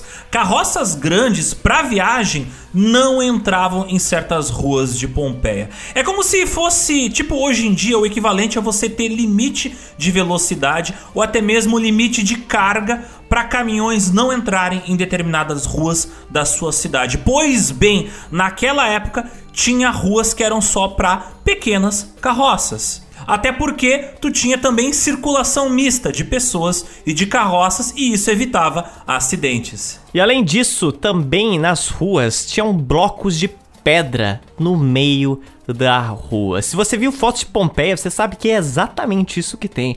Pedras, rochas no meio da rua. Isso provavelmente deve ter te chamado a atenção. E esses blocos, eles serviam para duas funções muito importantes. A primeira era que elas serviam para que quando chovesse, as pessoas podiam pisar em cima desses blocos para atravessar a rua. Era uma faixa de segurança 3D, Alexandre. Olha que fantástico. Olha que interessante. Você tem que pisar ali em cima, porque hoje a gente olha, ai, olha que pedrinhas bonitas essa rua. Vamos ser sinceros, na época romana você nem enxergava essas pedras de tanta lama que tinha. Estou falando sério, porque boa parte das estradas rurais da civilização romana, né, eram de terra. Elas tinham todo um processo de pavimentação, mas elas eram de terra. E a sujeira levada para dentro das cidades. Então as ruas eram bem feitas, mas eram sujas. E o segundo ponto é que esses blocos no meio da rua, eles também serviam como forma de você limitar a altura mínima das carroças que podiam passar. Então era outra forma de você conseguir controlar o fluxo e o tipo de carroça que estava na cidade. Algumas das ruas eram de mão única e algumas outras poucas eram de mão dupla. Algumas calçadas tinham pequenas alças esculpidas no meio-fio para que você amarrasse cavalos, cabras e burros. Uma curiosidade é que, por ser uma cidade estreita e bastante padronizada, não havia estábulos em Pompeia. A maior parte dos animais ficava no interior. Então, a forma que a maior parte das pessoas utilizavam para se locomover não era em cima de um burro, não era em cima de um cavalo, não era em cima de uma carroça. Era a pé mesmo. Olha aí, Pompeia já mostrando aí que se você tiver.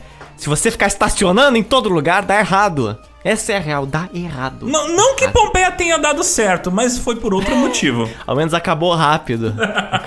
Essa decadência foi aqui, ó.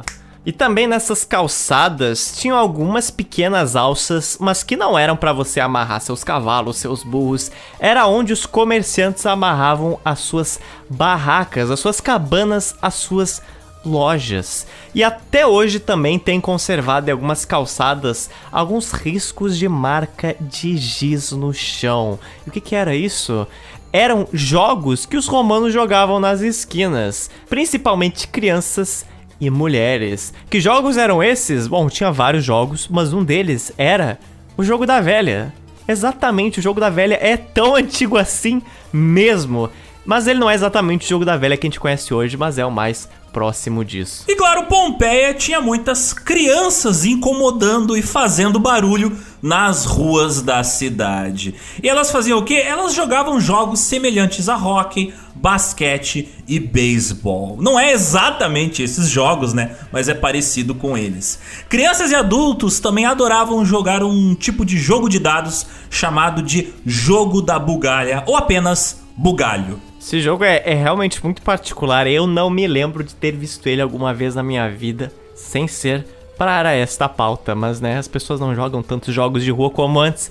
Mas você podia pegar vários tipos de itens na mão, vamos supor: pedras, ossos de boi, de cabra, dados. E aí você colocava alguns na palma da mão, vamos supor, cinco e aí você tinha que levantar eles para cima, jogar eles para cima, mas não tanto, e fazer com que todos eles parassem nas costas da sua mão, sabe? Você joga para cima rápido e aí vira sua mão. E aparentemente era um jogo muito famoso não só no mundo romano, mas também boa parte da Eurásia. Então está aí o jogo da bugalha, que ainda é jogado em muitos lugares, principalmente no interior deste mundinho. Ele não é restrito a muitos continentes, não. Como a maior parte das atividades físicas eram restritas aos homens, esses jogos eles eram bastante praticados por mulheres e crianças. Outra coisa que foi encontrada em Pompeia foram riscos do jogo de amarelinha. Sim, amarelinha.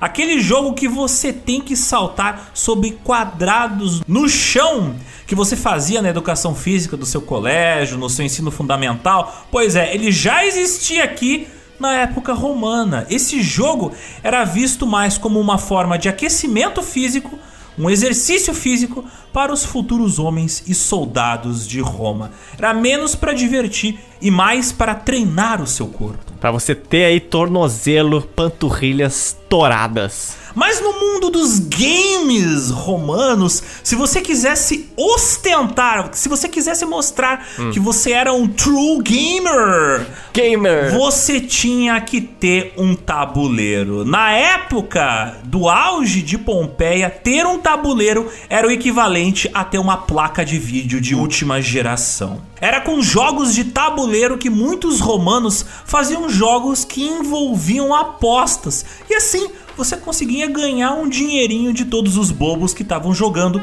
com pessoas menos hábeis que você. Então tu vê, já tinha pay to play na época dos romanos, veja só. Cara, isso é fantástico. Se eu tivesse um tabuleiro em Roma, eu só faria isso na minha vida. Compraria vários tabuleiros e colocaria eles para alugar. Olha que fantástico, é mais útil que ter aluguel que a falta do bingo faz. Imagina como seria uma lan house em Pompeia, vários, várias crianças de frente para tabuleiros fudidos e velhos e gritando. Gritando, tabuleiros neon com headphone. Tá dando lag aqui, meu, meu, meu tabuleiro. Tomando energético Monster em ânforas. Tomando vinho em ânforas, porque na época não tinha energético. É, é você que acha. É isso que querem fazer com que você acredite. O energético é uma bebida milenar, Alexandre. Ah, eles matavam os Monster e tiravam o sangue isso. deles para poder fazer energético. É isso que quer dizer. Isso. isso.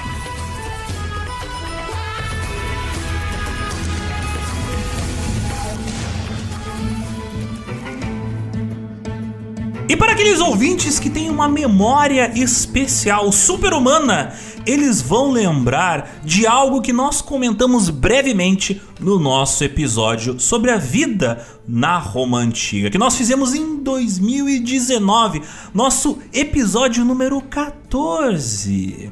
A gente comentou lá naquele episódio que toda a Pompeia era dividida em blocos chamados de ínsulas. Lembra das ínsulas, Zotes? Ah, como eu lembro. A ínsula era o famoso conjunto de apartamentos e quadras de Pompeia, também famosa em outras cidades romanas. As ínsulas eram compostas de várias casas, comércios, restaurantes e pequenas fábricas que podiam produzir todo o tipo de coisa: ânforas, artesanatos, roupas, letreiros, pães, tudo.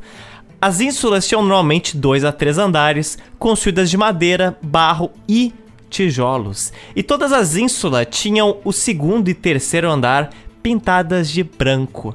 Mas, próximo ao chão, as ínsulas em Pompeia eram pintadas em vermelho. A maioria das ilustrações e recriações que você for pesquisar e encontrar de Pompeia, você vai encontrar famosos conjuntos de edifícios brancos com a base vermelha. Isso é super característico de Pompeia. Essa base do prédio ter a cor vermelha clássica, né, pintada nela, tinha motivos estéticos, mas também higiênicos, porque a rua ela ficava bem bem suja. E você pintar a parte de baixo do edifício, a que está mais próxima do chão, com uma cor mais escura, como o vermelho em vez do branco, ajuda a disfarçar a sujeira que é inevitável nessas cidades da antiguidade. Esse tom de vermelho ele se tornou tão famoso que é conhecido como o vermelho pompeiano e não é encontrado em nenhuma outra escavação feita em outros lugares do Império Romano, ao menos até agora. E o mais curioso é que muitos desses pigmentos das ínsulas permaneceram e permanecem visíveis a olho nu. Quando os arqueólogos foram lá e escavaram Pompeia, eles viram que muito desse pigmento no interior e exterior dos edifícios estava visível. A ínsula pautava uma padronização bem interessante de Pompeia. Mas claro, também não quer dizer que essa padronização era sempre perfeita. Tu tinha residências muito maiores do que outras às vezes. Uma insulae variava normalmente de 850 metros quadrados até 5.500 metros quadrados. Então veja a diferença aí. Assim como hoje em dia você tem quadras maiores e menores, uma do lado da outra, também naquela época algumas quadras tinham um pouquinho mais de espaço do que outras. Algumas ínsulas, por exemplo, tinham até 12 ou mais casas. Já algumas ínsulas tinham uma casa que ocupavam todo esse espaço. Era uma casa que equivalia a quase 12 casas junto. Quando uma casa era grande desse tamanho, é óbvio, era quase sempre uma casa aristocrática. Era uma domus, uma famosa, uma rica casa de um romano rico. Um desses exemplos é a casa do fauno em Pompeia, que ela tinha 3.500 metros quadrados. Então, como dá para ver, Pompeia não era dividida exatamente entre bairros ou zonas ricas e bairros e zonas pobres. Era tudo mais ou menos junto e agrupado. E as domos começaram a coexistir próximo a muitos apartamentos de romanos de mais baixa renda ou de classe média, diferente de Herculano que tinha uma proeminência maior de domos. Aqui você tem ela pipocando em vários lugares de Pompeia. E cada uma dessas domos era bastante diferente entre si. No ano da erupção, que foi em 79 depois de Cristo, Pompeia já era uma cidade relativamente antiga. Ela já tinha 600 anos de idade, por volta disso. Portanto, durante todo esse período, teve tempo o suficiente para vários estilos arquitetônicos surgirem, sumirem, serem retomados. A cidade passou por todo um processo de evolução. Cada domus que foi construída em diferentes períodos tinham diferentes técnicas de pintura e de arquitetura. E normalmente se divide Pompeia em quatro estilos arquitetônicos bem diferentes um do outro. A gente não vai ser tão específico, mas é sempre bom dar um panorama. O mais antigo é um estilo baseado em reproduzir através de pintura outros materiais. Por exemplo, assim, você tem na mesma casa pilares desenhados na parede como se fossem pilares de mármore greco-romanos, pilares de mármore, mas na verdade são pinturas. Você tem, por exemplo, um teto que parece ser de mármore, mas ele é na verdade feito de tijolos de barro. Esse estilo normalmente não utiliza tantas cores na sua pintura, sendo que um dos maiores exemplos desse tipo de construção é uma casa que a gente acabou de citar, a Casa do Fauno. O segundo estilo é bem mais famoso, é a partir daqui que o interior de muitas casas começa a ser pintado em vermelho, preto, as paredes ficam repletas de pinturas mitológicas, repletas de estátuas representando figuras como Dionísio, Mercúrio e Júpiter. São pinturas e mosaicos incríveis, sendo que um dos maiores exemplos fica numa casa chamada a Vila dos Mistérios. Essa aqui é uma domus que você precisa obrigatoriamente jogar no Google. Vila dos Mistérios. Ela foi construída por ex-escravizados libertos que conseguiram cidadania romana e construíram a sua própria domus. O terceiro estilo de Pompeia começa a utilizar mais ornamentos. Nesse estilo começa a se desenhar mais folhas, flores, figuras vegetais que até então eram raras aparecer em afrescos de Pompeia na arquitetura. Eram plantas que se combinavam também com figuras mitológicas. E é também nesse terceiro estilo que os romanos aplicaram algo que seria resgatado e desenvolvido lá na Renascença, muito mais a seguir, que é um jogo de perspectiva. Isso é fantástico.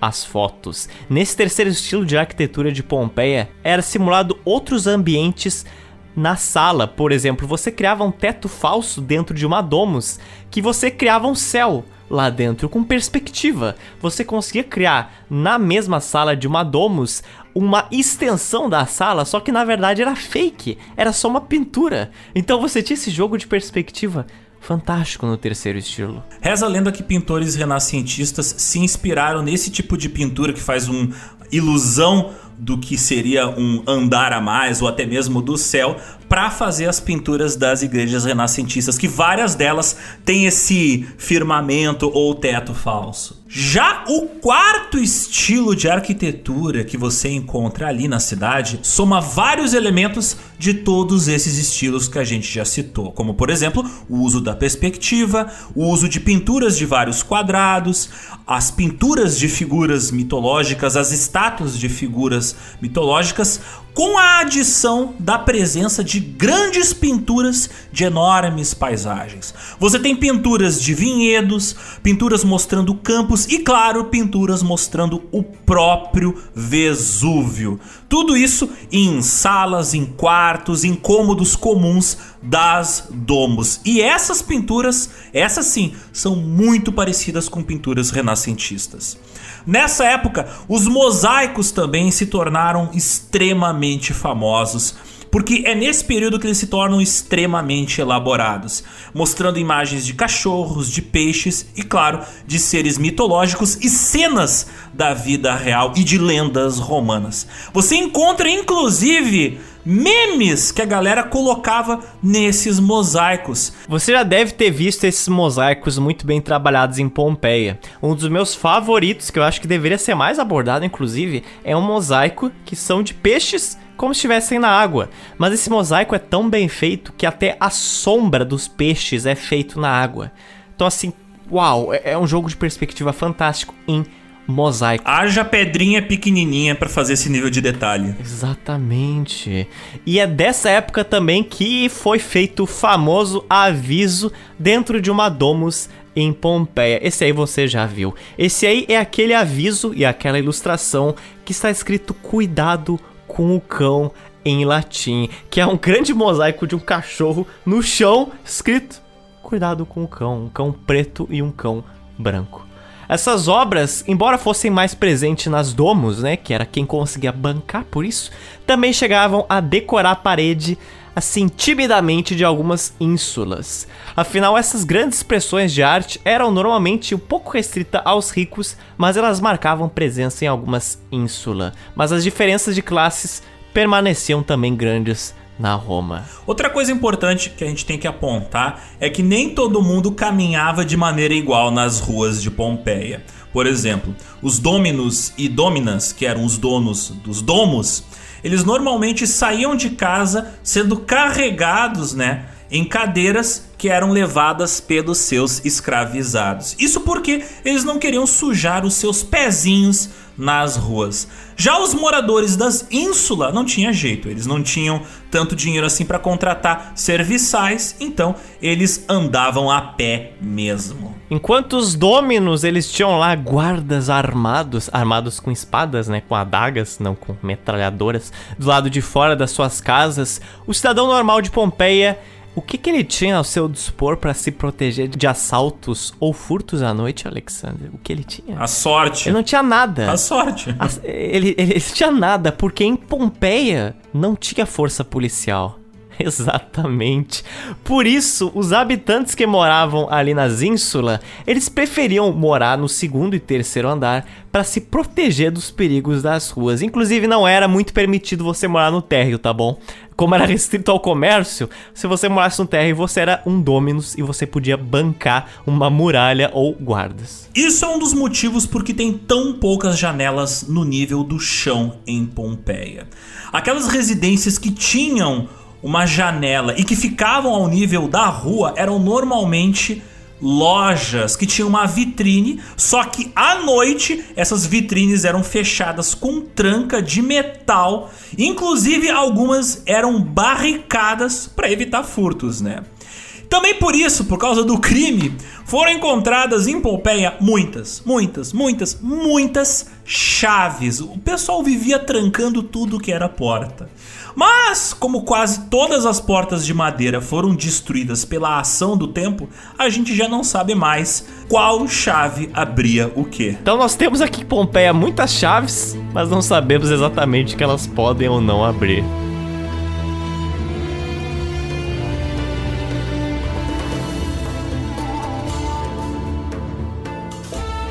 Focos da vida urbana em Pompeia eram as muitas pousadas, chamadas de calponai, enquanto os bares eram chamados de propina ou propinai. Sim, é um nome curioso, mas era assim que eram chamados os Pô. bares. Pô, vou pra propina. Fantástico. Fantástico fantástico. Senão podia ficar pior, né? Imagina tu falar pra tua mulher, vou pro boteco. Não, tem como ficar pior? Vou não, vou pra propina. A propina não tem janela, inclusive. Incrível. Em Pompeia, tinha cerca de 120 bares e 30 pousadas. Olha só, dava para fazer muita zoeirinha em Pompeia. Não, não, não me surpreende, até porque né, a cidade tinha um uma montanha cercada de vinhedos, então faz sentido ter tanto bar. e o que acontecia em um bar em Pompeia, o que acontecia numa propinaia ou numa propina, de tudo um pouco, como se deve imaginar. Os solteiros, né, causavam terror em Pompeia, porque os bares serviam bebidas, comidas e muitos tinham balcões com orifícios redondos onde você podia colocar ali potes ou ânforas ou comida. E a galera comia ali mesmo. Então muitas vezes você tinha uma depressãozinha assim no balcão e aí o cozinheiro só colocava ali sua comida e você papava, extremamente higiênico. Bar com buraco na parede é outra coisa, Zotes, mas de Pompeia nada me surpreende. Meu Deus. É no balcão, não na parede. Pior tá? ainda, cara. São romanos, eu não duvido de nada. De tudo eles são capazes, cara. Inclusive, um bar desse tipo, citado pelos Otis, foi identificado em 2021 em Pompeia. Em uma notícia que viralizou bastante. É uma bancada de um bar com pinturas de vários pratos que tinham lá para comer, como por exemplo, galinhas. O pessoal tinha ali publicidade do que era servido no local. Cara, eu acho fantástico, na verdade. Isso é uma coisa que todo restaurante, todo bar devia aderir com mais intensidade, porque você pintar os pratos que você servia em um bar é muito bom, é um menu visual, é imagens ali do que você serve pra galera pedir. Isso também vale ao caso porque muitos moradores de Pompeia, adivinha, eles não sabiam ler, né? Era raro inclusive um tipo de cardápio escrito. Então você chegar pro atendente e perguntar lá: "E aí, qual é o prato do dia, moço? Patrão, qual é o prato do dia? Doutor. Então, desenhar eles ali é, já é ótimo. Evitava, inclusive, que vários clientes chegassem ali e fizessem a mesma pergunta todo dia, né? Quem trabalha com atendimento ou trabalhou sabe como isso ajuda muito. Você tem lá uma, um desenho de uma galinha, a pessoa não vai perguntar o que, que você serve. Algumas padarias da cidade não tinham só o seu cardápio desenhado, mas também o desenho dos seus proprietários em frente à loja, para você saber que tipo, ah, é a padaria do fulano, é a padaria do ciclano, é o bar de tal pessoa, é o bar dos Otis, é a padaria do Alexander. Os romanos de Pompeia tinham um cardápio bastante variado. Eles consumiam peixes, polvos, lagosta, aves, coelhos, frutas, vegetais e cogumelos. E onde é que eles serviam as suas bebidas? Ora, em copos de bronze, de prata e de vidro. Mas fora dos bares, como é que se dava a relação dos romanos com a cozinha, meu querido Zótias? Hein? Hum. Olha, era hum. bem curiosa a culinária de Pompeia. Se você morava em uma casa de classe média baixa em Pompeia, provavelmente cozinhava e comia no mesmo espaço, cozinhando em uma pequena panela próxima de uma chaminé. Mas se você fosse um morador privilegiado de um dos dominos, você tinha uma sala especial de jantar. Era uma sala de jantar que também servia para receber convidados. Mas o mais curioso é que a sala de jantar dos romanos era muito diferente de uma típica sala de jantar dos dias de hoje. Primeiro que não existia a história de ficar sentado em uma mesa. Os romanos eles se reclinavam em sofás com seus antebraços esquerdos e eles comiam com a mão direita. Os sofás na sala de jantar eram normalmente dispostos de forma a formar um pequeno quadrado assim, com uma pequena mesa no meio. E eu olho a posição que esses romanos em Pompeia comiam, eu só consigo pensar na, na quantidade de dor que se sentia na escápula depois de você fazer uma coisa dessas todo o dia, quase duas vezes por dia. Não sei quem teve essa ideia, mas sinceramente, é só Dominus rico, né? Donos de domos ricos que vão ter tempo e massagista para ficar ajeitando a coluna depois de você comer reclinado o tempo todo. Embora essa fosse a sala de jantar, a cozinha de um bar ou de um domus ficava afastada da sala e, paradoxalmente, era um dos cômodos mais ignorados de uma casa em Pompeia. Como boa parte dos cozinheiros eram escravizados, a cozinha meio que não tinha um ambiente definido. Ela podia ficar perto da entrada, podia ficar perto do átrio ou até mesmo nos fundos da residência. Algumas cozinhas em Pompeia, isso foi encontrado, tinham até latrinas do lado do lugar onde se cozinhava a comida, do lado das panelas, do lado do fogão. Sim, existem casas em Pompeia que você tem uma área para cozinha com uma janela, uma chaminé e do lado você tem uma latrina. Uma latrina. O que, que você acha disso, Alexandre? Uma delícia, tempero. Mal entra, já sai. Isso aí se chama praticidade. Isso, enquanto eu fico de olho no fogão enquanto eu faço aqui, cuido da minha vida. É muito Imagina bom. Imagina se você tá sozinho em casa e precisa fazer cocô e tem que mexer ali o teu grobs grob. Tu fica cagando enquanto tá mexendo a panela. Muito prático. Meu filho, como está a cozinha? Ah, tô cagando pra comida. Literalmente, né? Bom, nesse momento você entende porque que a peste justiniana foi uma das maiores epidemias da história, né? Que aconteceu na civilização romana. Mas seguimos. Embora Pompeia não tivesse muita fama, boa parte dos produtos que ela exportava tinham a ver com a comida. Agora eu tenho medo. Agora, é. eu tenho medo. Agora estou com medo. O Joaquim está se tremendo na cama. Colhido e cozinhado em Pompeia. Aí já você fica pensando, hum, deve ter dado aquela fermentada gostosa. É, selo de qualidade pompeiana. As ânforas que traziam os produtos vindos de Pompeia, elas tinham um padrão pré-estabelecido de venda que era ordenado pelas autoridades de Pompeia. Inclusive, um dos pontos mais icônicos de Pompeia é um lugar que era especializado em fabricar essas ânforas que eram a marca de Pompeia. Inclusive, várias dessas ânforas a gente tem preservadas até hoje. Esse lugar onde faziam as ânforas de Pompeia se chama Antiquarium. E enquanto os bares de Pompeia funcionavam no térreo de edifícios, Nos prédios com dois e três andares é onde ficavam as pousadas. Porque, claro, né? Você tem que dormir pelo menos uns dois ou três andares acima do crime nas ruas. Da propina. É. Nos quartos dessas pousadas, além das pessoas dormirem, elas também faziam o quê? Jogatinas. Era local de jogos. E claro, também era local para prostituição. Um dos grafites e pichações curiosas encontradas em Pompeia fica numa pousada, onde diz o seguinte: Víbios Restitutus dormiu aqui sozinho, com o coração cheio de saudade da sua cidade. Olha que lindo. Até fiquei com dó do, do Restitutus. E além de manter os nossos romanos nutridos, Alexander, é preciso manter eles hidratados, né? Ao menos eu acredito. Eu espero que sim. Se você bebe tanto vinho, você tem que beber um pouco de água, né? É, equilíbrio. Originalmente, o abastecimento de água em Pompeia vinha do rio Sarno e de poços distribuídos pela cidade. Mais tarde, um aqueduto foi construído para trazer água das colinas, com a água sendo transportada por canos de chumbo que corriam debaixo das calçadas e chegavam até os banhos públicos de Pompeia, até as fontes e até as casas. Embora o cidadão pobre romano não tivesse acesso à água encanada, era no período da manhã que ele podia buscar essa água de alguns dos reservatórios que ficavam na cidade. Ia lá buscar de balde. Então você veja, eram em fontes públicas que os romanos conseguiam tirar água de graça. Onde você hoje, 2022, tira água de graça?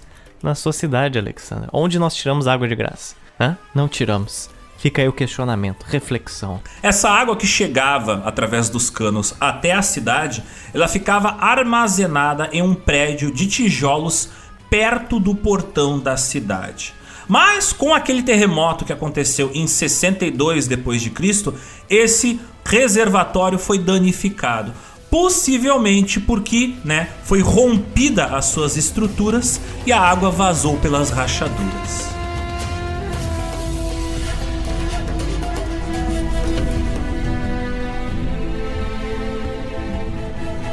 Agora nós vamos para uma parte mais erótica do nosso podcast. Vamos abrir esse tópico aqui com um grande parágrafo do poeta Florus, que falou o seguinte sobre a região de Campânia, onde está localizada a cidade de Pompeia e Herculano. De tudo, não só na Itália, mas em todo o mundo, a região de Campânia é o mais bonito. Nada é mais temperado que o seu clima. Na sua primavera, flores desabrocham duas vezes. Nada é mais fértil que a sua terra, consequentemente. Nada é mais acolhedor do que o seu mar. Aqui estão os famosos portos de Caeta, Misenum e Baia. Aqui estão as cidades costeiras de Fomiai, Cumai, Puteoli, Nápoles, Herculano, Pompeia e aquela chefe das cidades, Capua uma vez considerada uma das três maiores. Olha, levando em conta o tema que nós vamos falar agora, primeiro eu digo: tirem as crianças da sala. Segundo eu digo: meu Deus, Otis, tem uma cidade chamada Cameai e Puteoli. Por favor, né? Bem, Pompeia era muito conhecida pelo pão, pelo óleo, pelo vinho, mas também ela era famosa pelo quê? Pelo nheco-nheco. Hum. Pelo aquilo que é gostoso. Ela era conhecida pelo sexo, Otis. Ela era famosa pela prostituição. Repito, agora é hora de tirarem as crianças da sala. A prostituição, ela estava enraizada na sociedade romana. Então, é claro, em Pompeia não era diferente. A prostituição funcionava em lugares específicos mas era anunciada em todos os lugares. Tinha publicidade de prostíbulos em bares, nas esquinas, no fórum, na saída e na entrada de anfiteatros e até nos banhos públicos. Os bordéis de Pompeia não tinham nenhum estigma dentro da cidade romana. Eles eram vistos como uma típica loja que oferecia serviços como qualquer outra loja. E era esperado que você, no caso, se fosse um cidadão romano, um homem, um dia você fosse usufruir de uma delas. As prostitutas de Pompeia eram obrigadas a se registrar junto às autoridades locais e a pagar impostos sobre os seus ganhos. Vejam só, muito mais regularizado do que nos dias de hoje. E como boa parte dos casamentos da elite romana eram arranjados, a especialidade de muitas prostitutas eram quem? Os casados, Alexander. Oh my god. Sempre eles. Eram aqueles que buscavam fugir dos seus casamentos. Mas não se engane, também haviam prostitutos. É, mas olha só o detalhe: os prostitutos não serviam para satisfazer as mulheres, mas sim outros homens. É. Como a gente comentou há dois anos atrás na nossa edição que falou da vida dos cidadãos romanos, e também a gente comentou há um ano atrás na nossa edição falando sobre a homoafetividade através da história, o relacionamento entre homens na Roma antiga não era considerado algo necessariamente gay no mundo romano. Homem pegar homem era até mesmo visto como uma etapa normal da sexualidade de um homem romano que estava num período de se descobrir. Mas se você fosse o passivo de uma relação, se você fosse o cara que era penetrado, aí sim era um problema. Aí sim você era mal visto um cidadão romano jamais poderia ser penetrado. Olha só que estigma curioso. Hum. Isso não era só visto como algo que te colocava como uma pessoa negativamente afeminada, mas era visto como algo ultrajante. Era uma vergonha você ser o passivo. E é claro, normalmente um passivo jamais seria um cidadão romano, e sim um escravizado. Claro, a gente não tá falando aqui que não existiam cidadãos romanos que eram passivos, mas assim, seguindo os costumes nas ruas, era errado ser passivo. Entre quatro paredes, a gente não sabe o que acontece. Né? Ou sabemos, né? Hum. Mas e no caso das mulheres de Pompeia? E se uma mulher hum. casada quisesse fazer sexo sem que fosse com seu marido? O que ela teria que fazer? Ela teria que procurar um garoto de programa? Bom, aí é diferente. Aí ela teria que se prostituir. Uma mulher procurar um garoto de programa era adultério, era considerado um crime gravíssimo. Já no caso dos homens, né, era tipo nada demais. E como o trabalho sexual não era ilegal, sendo predominantemente estruturado em torno da escravidão também, mas o adultério era proibido, essa era outra razão para você pagar por esse sexo. Porque se você pagasse por isso e você o fizesse com escravizado, você não estaria se traindo, você não estaria necessariamente sendo infiel, você só estava usufruindo de um produto, né? que no caso era um escravizado. Então essa era a lógica romana, como vou ser infiel com esta coisa que não é nem uma pessoa. É lógica de milhões. A esmagadora maioria das prostitutas eram escravizadas e as outras eram normalmente mulheres muito pobres que não tinham família ou marido para sustentarem elas. Como uma mulher romana não podia trabalhar nas mesmas áreas que um homem romano, isso tornava o casamento uma necessidade muitas vezes para a sobrevivência dessas mulheres. Se elas não tinham casamento ou não faziam parte de uma família, elas eram obrigadas a recorrer à prostituição. Os poucos registros literários que sugerem que existiram clientes do sexo feminino, de profissionais do sexo, são questionáveis, porque geralmente foram escritos para fins cômicos. Entretanto, seria ingênuo a gente desconsiderar que isso existiu, porque provavelmente isso aconteceu em algum momento da civilização romana ou em Pompeia. Assim como seria ingênuo a gente achar que alguns homens não procuravam também homens para ser passivos. E claro, encontrar um bordel em Pompeia era super fácil. Era tão fácil quanto achar pão e vinho. Quando você encontrava um bordel e você entrava nele, a primeira coisa que você via eram mulheres hum. nuas e homens andrógenos, também nus, servindo comida e bebidas alcoólicas. Nas paredes do local tinham normalmente famosas pinturas eróticas para já te deixar no clima. Logo em seguida, normalmente, você ia até um grupo e desse grupo você via, ó, perguntava para a prostituta ou para o prostituto o que cada um fazia e qual era o valor do programa. E aí você selecionava quem você queria. E muitas vezes os nomes dos escravizados e dos profissionais do sexo tinham origem grega. O nome Euplia vem da palavra grega que significa viagem justa.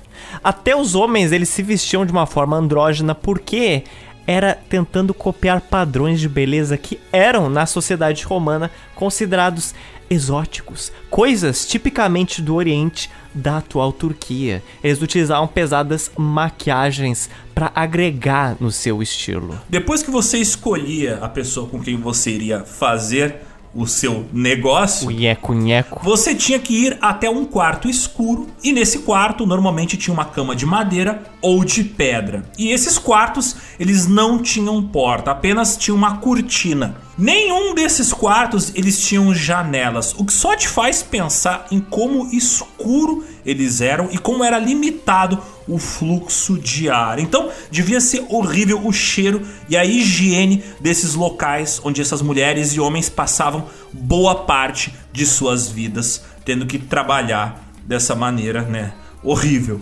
É até curioso citar que era nessas clausuras, nesses cômodos sem janelas, fechados, sem luz, que você encontrava os grafites mais explícitos. Em um desses quartos desses prostíbulos foi encontrado uma escrita dizendo o seguinte: enfie devagar. Olha que curioso. Outra escrita que foi encontrada em um desses quartos foi, por exemplo, uma que dizia: Euplia estava aqui com dois mil homens bonitos. Meu Deus!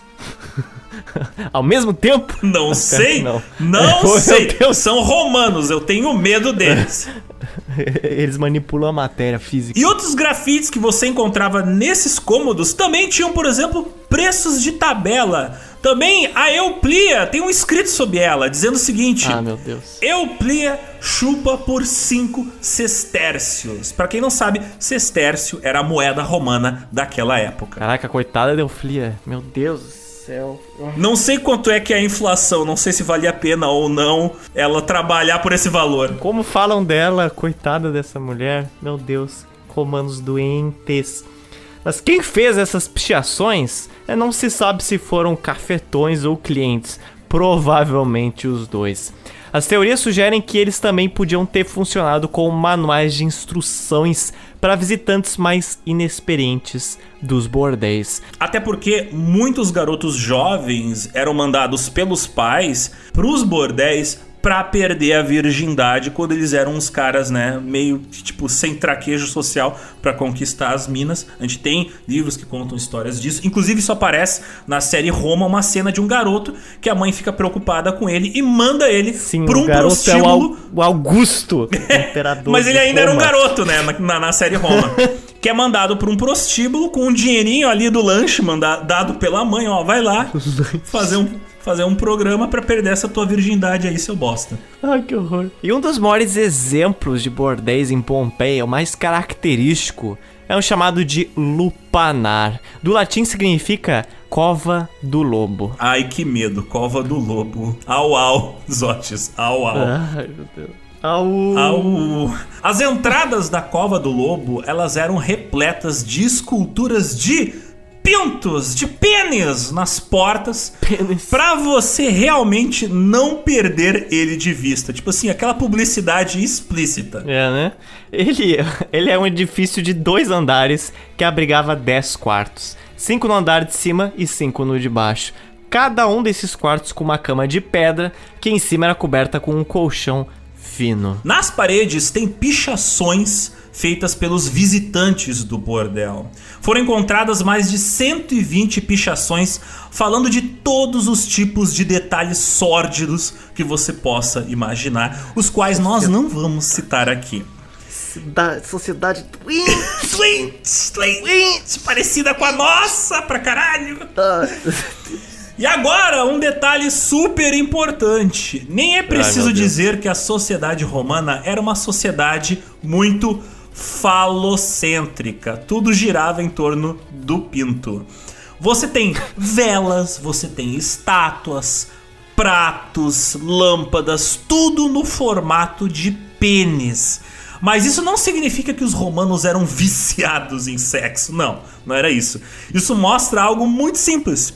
Isso demonstra que para eles, para ter poder em Roma, você precisa ser um homem. Você precisa ter um pênis pênis era símbolo de poder em Roma. A estátua de muitos sátiros, que eram seres mitológicos, metade bode, metade homem, que originalmente é da Grécia, né? Eram conhecidos por serem seres bem viris. Sabia dessa? Bem graúdos! Graúdos. Existiam lendas que, inclusive, os sátiros, eles podiam estuprar ninfetas. E em Pompeia tinha várias estátuas de sátiros que não tem outra forma de descrever a posição desses sátiros, mas assim, eram sátiros que tinham assim, ó, um pauzão enorme, enorme. Tem um caso de um sátiro em Pompeia, tá?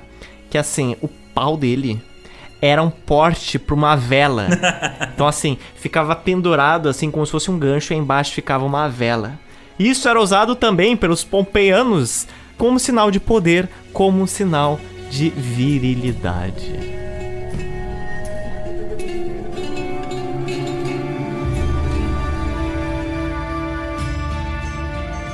Mas então, Zotes, depois desta revoada de pintos voadores que os ouvintes foram obrigados a observar passando assim ao lado de seus ouvidos, Passando gente, rasante. É. A gente precisa falar que além de trair as suas esposas, comer pânios quadrátios e trancar as janelas de sua casa com medo de assaltos, os pompeianos eles tinham também cultura. Não é só crime, sexo e alcoolismo, também tinha cultura lá. Oh. Haviam dois principais centros de entretenimento em Pompeia dois teatros, um grande e um pequeno, e junto com eles havia, claro, o famosíssimo anfiteatro. E para quem não tá muito familiarizado com esses termos, pode se perguntar qual é a diferença entre eles, teatro e anfiteatro, né? O teatro, ele servia exatamente na época romana para as finalidades que hoje em dia um teatro serve Desde para encenar peças artísticas até para discorrer alguma tragédia, recitar algum poema, assim por diante. Já o anfiteatro era uma coisa bem diferente. Anfiteatro era onde ocorriam lutas de gladiadores. Se hoje nós gostamos de MMA e WWE, Ora, naquela época o pessoal já gostava de violência. O ser humano sempre gostou de violência e de caos. A adrenalina entretém por si só. E o anfiteatro em Pompeia, as lutas dos gladiadores sempre foram mais populares que os eventos que aconteciam no teatro. Uma curiosidade é que a cultura romana tinha esse costume de colocar pessoas para brigar e outro grupo de pessoas para assistir muito antes da existência da República Romana.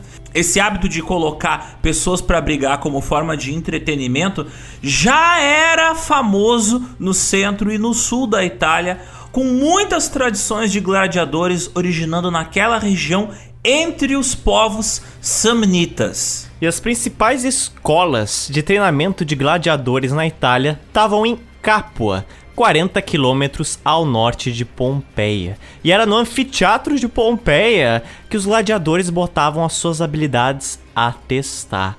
O anfiteatro de Pompeia, localizado ali no leste da cidade, podia comportar até 20 mil pessoas. Isso aqui é muita gente, porque isso aqui é quase duas vezes a própria população de Pompeia, tá bom? Que era 12 mil pessoas. Então você veja, é como se você tivesse um estádio com o dobro da população da sua cidade, né? Mas por que isso? Mas por que isso? Os romanos não eram maus em matemática como eu sou, por exemplo. Isso tinha um motivo lógico.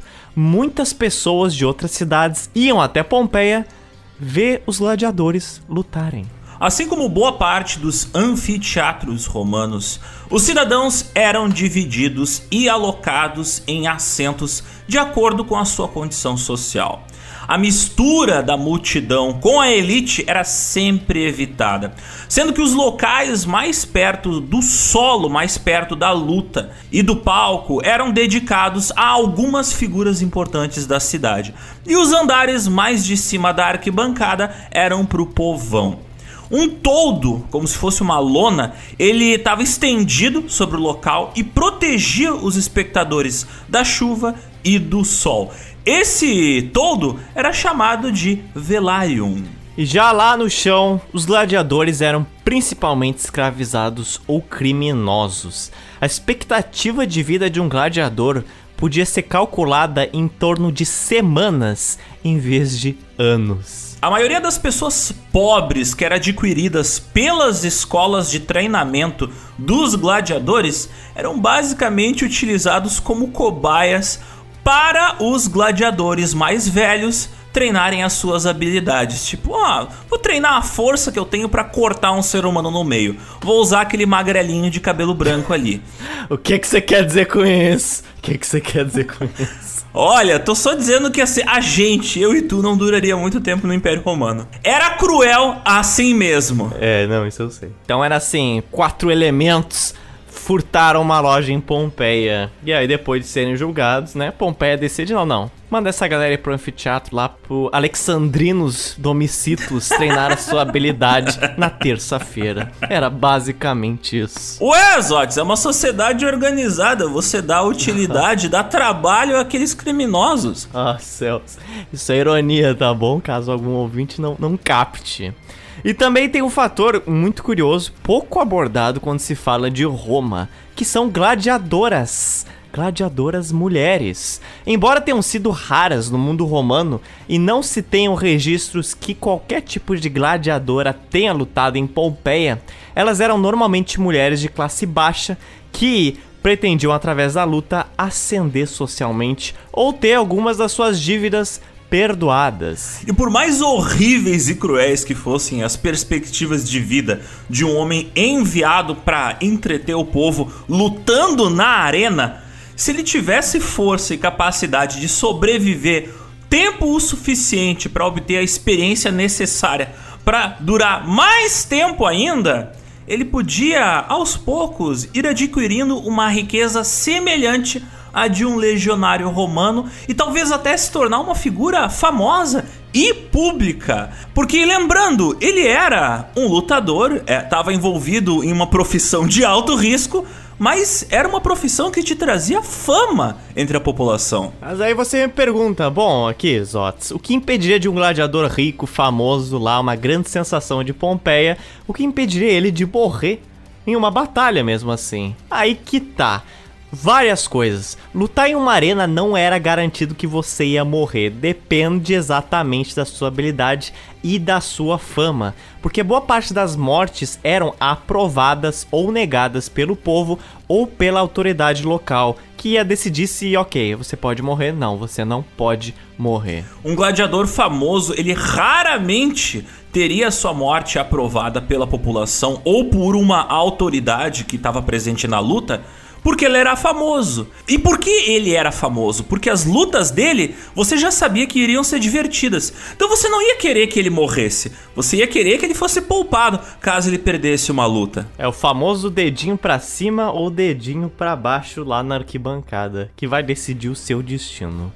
Em Pompeia, os gladiadores eles ficavam abrigados atrás do anfiteatro antes das suas lutas começarem. Mas esses locais eram bastante semelhantes a prisões, onde eles ficavam trancados. Quando a erupção ocorreu em Pompeia no ano de 79, muitos dos mestres e donos dos gladiadores, que muitos deles eram escravizados, fugiram e deixaram os gladiadores, os lutadores, trancados. Foram encontrados 18 corpos de gladiadores nesse anfiteatro de Pompeia, incluindo seus capacetes e as suas espadas, suas adagas. Esse fascínio dos romanos pela luta dos gladiadores, ele estava expresso em vários lugares de Pompeia. Foram encontrados mais de 70 editais com inscrições convocando combatentes para lutar no anfiteatro da cidade, incluindo neles desde o nome dos lutadores até o nome dos patrocinadores dos jogos. E eu nem preciso dizer que várias famílias romanas conseguiram juntar dinheiro e construíram carreira patrocinando esses jogos. Além disso, claro, foram encontrados várias pinturas e pichações mostrando cenas das lutas. Na casa dos ricos, em domos, haviam mosaicos e afrescos retratando lutas famosas de Pompeia. Mas já em ruas das ínsulas eram normalmente feitos desenhos riscando as paredes ou era escrito algo falando sobre esses acontecimentos das lutas dos gladiadores. Enquanto no anfiteatro rolava sangue, nos teatros de Pompeia rolava arte. Felizmente, o teatro e o anfiteatro eles eram bem distantes entre si em Pompeia, porque você imagina, um dia de luta de gladiador, assim, o barulho de um anfiteatro que pode comportar até 20 mil pessoas eu acredito que seja um pouco ali insuportável ali em volta. Eu tô imaginando agora eu e os Otis voltando no tempo e certamente, assim, eu tenho ah. certeza de quem ia comprar o ingresso de qual lugar. Tenho certeza. É. Um ia ir numa direção, o outro ia na outra. A gente ia se encontrar no mesmo bar no final, Isso. mas tendo visitado entretenimentos completamente diferentes. É, nós íamos ficar sabendo dos diferentes passatempos da cidade no final do dia, né? Cada um conta a sua aventura. É, os lotes mu muito cheios de teatro, eu coberto em sangue. Nossa, Deus. E havia, inclusive, dois teatros em Pompeia. Um grande edifício aberto, com capacidade de 5 mil pessoas, e um menor construído ali do lado.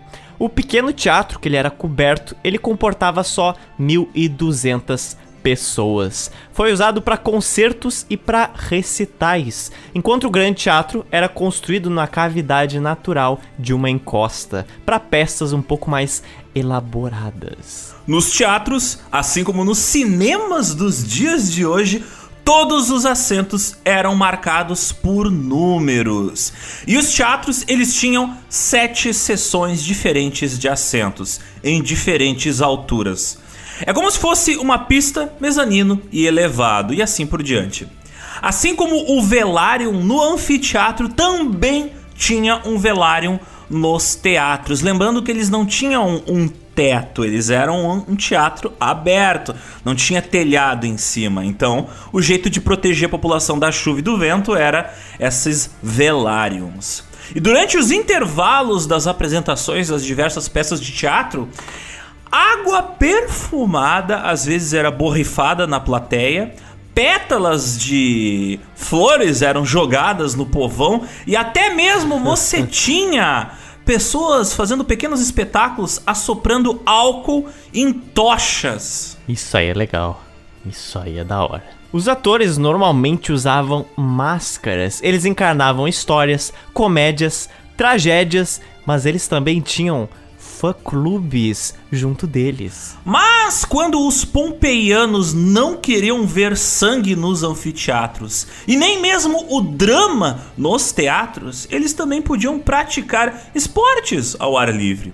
Existia uma grande área em Pompeia dedicada aos esportes e ela se chamava Grande Palestra. Curioso é que Grande Palestra lá não acontecia nenhuma palestra. Esse é o melhor de tudo.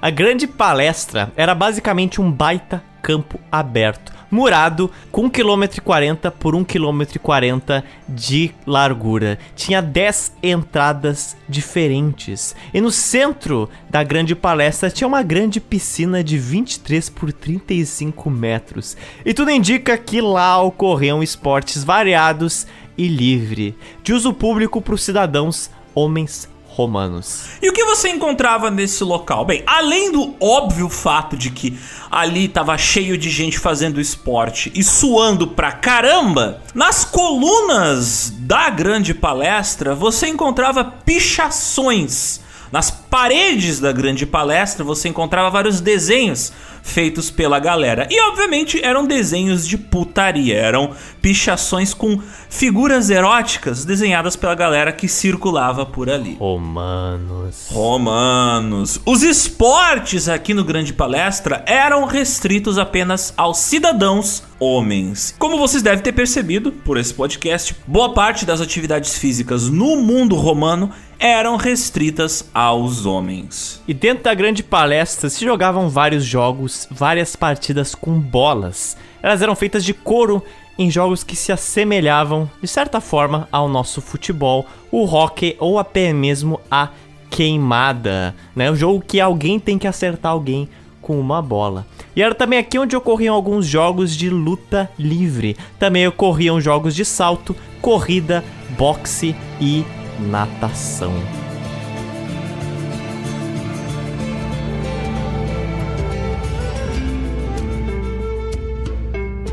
E depois de suar bastante fazendo exercícios físicos, os romanos, é claro, tinham que tomar um banho, tinham que se limpar. Ao menos, né? espero, né? Ao menos na teoria.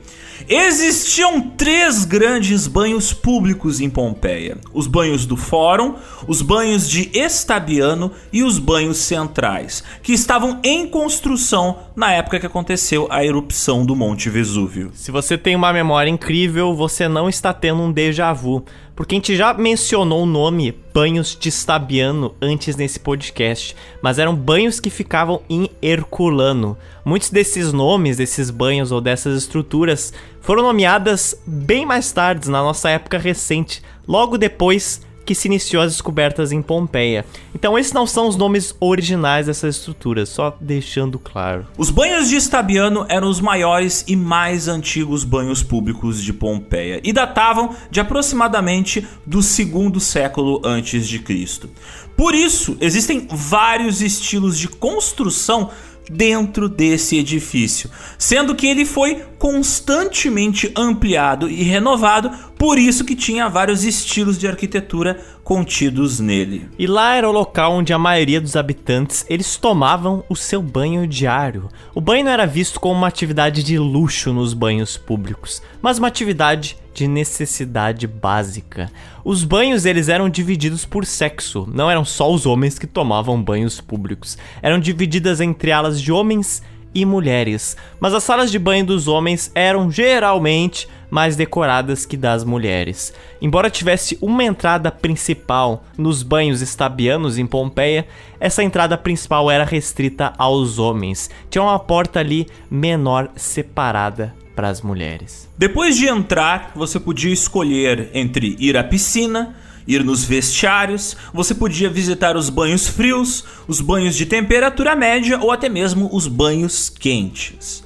O aquecimento da água ele era garantido por um sistema de um piso duplo, porque era no subsolo das piscinas que ficavam os braseiros, onde estava pegando fogo e esquentando a água.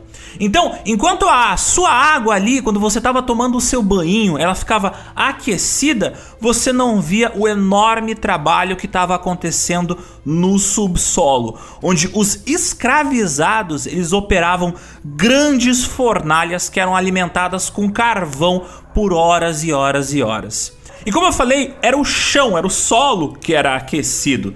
E a sala dos banhos quentes, aquela área onde tinha a piscina com a água com a maior temperatura, o chão desse local era tão quente que quem entrava ali tinha que usar tamancos especiais para proteger os seus pés e não queimar a sola deles. E além de tomar banho, também tinham áreas para esportes aquáticos dos banhos estabianos. Então, como dá para ver, os romanos eles eram tão marombas, tão viciados em atividade física, que nem na hora de tomar banho você para de se exercitar.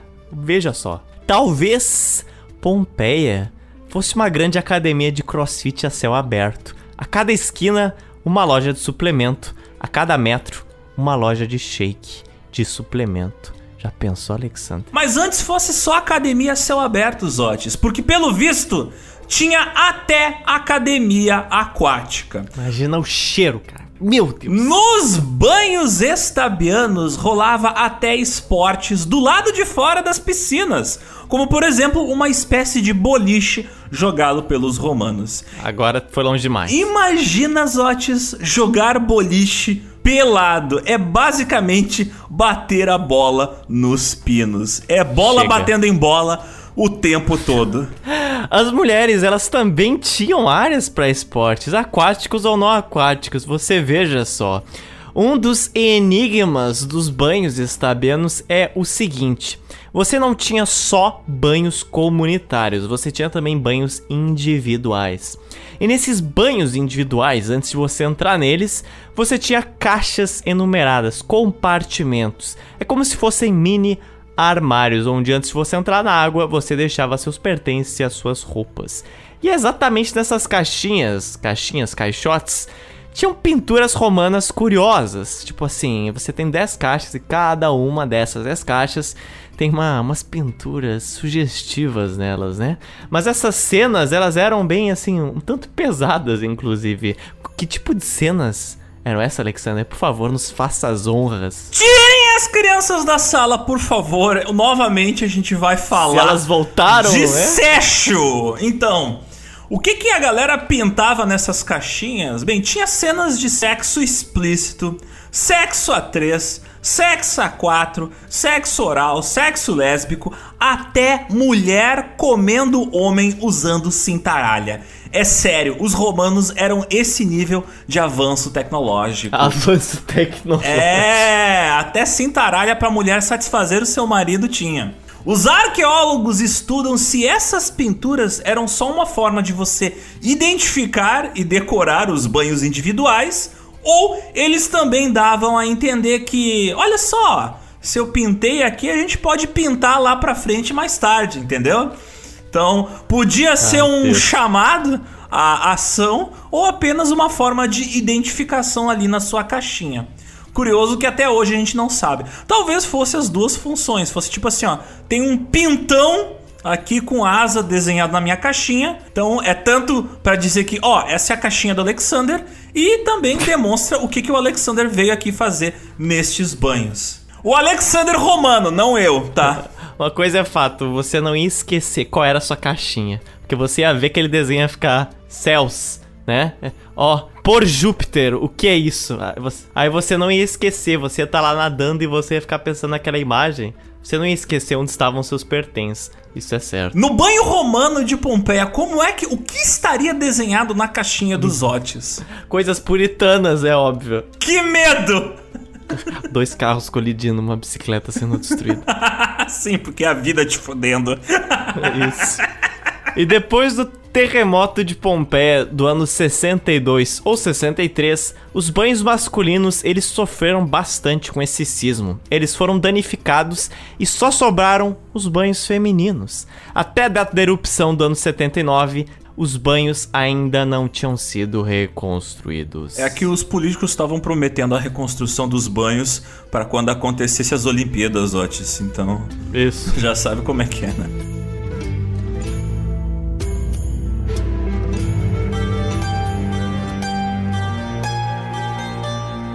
Falando em política, então, Zotes, como é que funcionava essa área tão suja, mais suja que as sarjetas de Pompeia? Pois então, né? O brasileiro sabe muito bem que aqui de 4 em 4 anos se abre um portal atípico, né, no nosso país. Em épocas eleitorais, muitas pessoas gostam de dizer que todo mundo muda, né? Todo mundo se transforma, mas eu acredito que é nesses momentos aqui de euforia que a gente vê quem as pessoas são de verdade. Em épocas eleitorais em Pompeia e Herculano acontecia algo, né, muito conhecido dos brasileiros. Vocês já vão entender. A época onde acontecia a eleição, ela acontecia com mais frequência, né? Era anual. Então isso gerava uma variedade enorme de anúncios e acontecimentos. Lembrem-se, Pompeia era uma colônia de Roma, sendo administrada por dois pares de magistrados, que permaneciam no cargo por apenas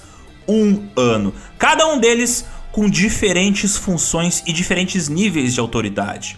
Dois magistrados de nível superior exerciam o poder executivo e judiciário, e outros dois magistrados eram quem lidavam com a administração, supervisão e segurança. Esses políticos, eles eram responsáveis por tudo relacionado a estradas, templos, edifícios públicos, monitorar os mercados e os suprimentos nas cidades. E cerca de 2.800 exemplares de anúncios falando sobre eleições foram encontrados nas paredes externas de casas e prédios públicos, agrupados nas principais estradas e cruzamentos das cidades. Como comparação, lembre-se que a gente falou que as lutas de gladiadores eram famosas, mas foram encontrados cerca de 80 anúncios de lutas de gladiadores. A gente aqui tá falando de 2.800 anúncios de política, cara. Veja a disparidade. Geralmente, o conteúdo dos anúncios políticos era bastante estereotipado, curto e semelhante entre si. Em alguns casos, eles simplesmente informavam o nome do candidato, do cargo que ele almejava e também davam o nome dos apoiadores ou de um grupo inteiro, como um grupo de comerciantes. Como por exemplo o anúncio que dizia: Peço-lhe que eleja Vetius firmos como Aedilis, digno de um cargo público. Ou você tinha também o anúncio que dizia: Peço-lhe que eleja Aulo Suécio Vero como magistrado para o cuidado das estradas, edifícios sagrados e edifícios públicos. Ele é um homem bom, digno de um cargo público. Já os anúncios eleitorais mais antigos, aqueles da época da República, eram mais simples. Eles recomendavam alguém por qualquer qualidade que a pessoa tivesse. Como por exemplo, esses magistrados, esses candidatos, eles eram descritos como um excelente jovem, um jovem honesto, íntegro, excepcional, extremamente honrado, digno de caráter público, jovem merecedor de todo o bem, jovem de idade irrepreensível, jovem muito merecedor. Cara, parece os panfletinhos eleitorais aqui do Brasil. É, é, é triste como nada muda, né? Nada muda. A palavra jovem, ela era utilizada nesses parágrafos, não significando que o Conselho Municipal de Roma era dominado por jovens, por garotos. Aqui, a palavra latina que a gente traduz como jovem, que era juvenis, na época ela podia definir qualquer pessoa até 45 anos de idade. Então você tinha Caraca. jovens velhos em Roma. Jovens muito velhos. Um boomer poderia ser um jovem em Roma. Conheço muitos boomers que parecem jovens, sabe? E os anúncios, eles eram produzidos por lojas especializadas. E muitas vezes eles eram reutilizados ano após ano. É isso mesmo. Por exemplo, um candidato ele vai se reeleger, né, no ano seguinte, e aí quando chega o ano seguinte, o mesmo anúncio é utilizado por ele, aquele mesmo anúncio que ele utilizou no ano anterior. Ele só vai lá, risca o ano antigo e coloca o ano novo por cima. É praticidade, como diz o Alexander. Os candidatos a magistrados, eles deviam possuir, entretanto, requisitos muito precisos, entre os quais era ter pelo menos 25 anos, ser cidadão romano homem com plenos direitos, nascido livre e de casamento lícito, sendo residente no território municipal. Os mesmos requisitos se aplicavam àqueles que poderiam ou não votar. As mulheres, por mais livres e romanas que fossem, elas ficavam fora disso. Para ter uma ideia, caso o marido ou o pai de uma mulher adulta solteira morresse, ela seria obrigada a ter um tutor legal que representaria ela formalmente em alguns tipos de transações financeiras ilegais. Também vale lembrar que magistrado é um cargo genérico para uma série de cargos diferentes. Mas acho que vocês já devem ter percebido isso. Cada um tinha um título específico, um nome específico em latim. Mas a gente não vai ler aqui vários nomes de magistrados em latim. Seria o equivalente hoje a dizer, tipo, ele é político. As eleições, elas mobilizavam grandes comunidades e eram em geral marcadas por três momentos chave. Quando você apresentava os candidatos, a propaganda e as épocas das votações, em que aqueles que exerceram o direito do voto eram convocados para o órgão judicial de Roma, o Comitium. partidos políticos ou qualquer estrutura parecida com isso não existia em Pompeia. E curiosamente, os cargos públicos, eles não eram remunerados. Porque a política em Roma, ao menos nesta época do Império, era vista como um ato de generosidade e de benevolência. Porém, claro, os políticos, eles utilizavam seus nomes como uma forma de criar laços comerciais e também de aumentar sua popularidade e, consequentemente, a sua grana e patrimônio. Nada muda, Zotes, nada muda. Eles normalmente erguiam monumentos pela cidade ou faziam grandes obras públicas para aumentar o seu prestígio social. Por exemplo, um dos primeiros banhos públicos de Pompeia, os banhos do Fórum, foram criados por três magistrados: o Lúcius Caesius, o Gaius Ócius e o Lúcius Niremius. Consequentemente, por causa dessa obra, eles ganharam muito prestígio entre a elite romana. Outros políticos que restauraram templos também receberam homenagens dos seus cidadãos ocasionalmente. Por exemplo, o político Marco Alconius Rufus, ele fez várias renovações no templo de Augusto, o que garantiu a reeleição dele várias vezes e também levou ele a ser nomeado um dos primeiros sacerdotes para conduzir o culto ao imperador Augusto em Pompeia. Alguns políticos recebiam memoriais após o seu falecimento e tinham um funeral público. Tudo pago às custas do dinheiro público, às custas dos cofres do império. Às vezes, os familiares desses políticos eram indenizados pela perda do seu ente querido ou também recebiam um funeral quando falecessem. De novo, pago pelos cofres públicos.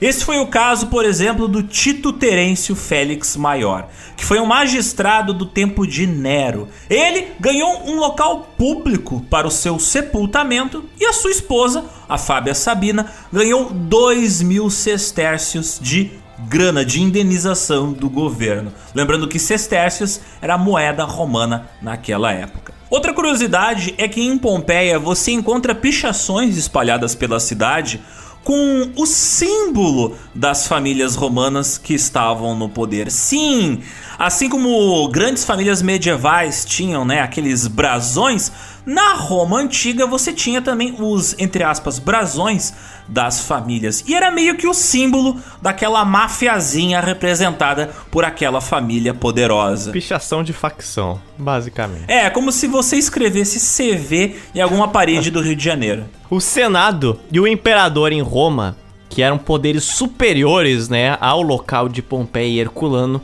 eles podiam impor a sua autoridade ou o conselho local de Pompeia mas eles só faziam isso raramente, normalmente em situações de emergência. Por exemplo, quando ocorreu enormes tumultos no anfiteatro de Pompeia, onde lutavam os gladiadores, o Senado romano foi lá e interviu. Durante a época do imperador Vespasiano, várias terras públicas também foram readministradas e outras desapropriadas em Pompeia, isso através da autoridade sediada em Roma.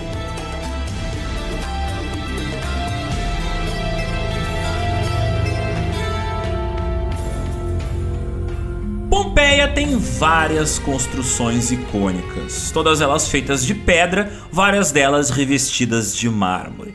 Infelizmente, boa parte dessas construções não sobreviveu até os dias de hoje.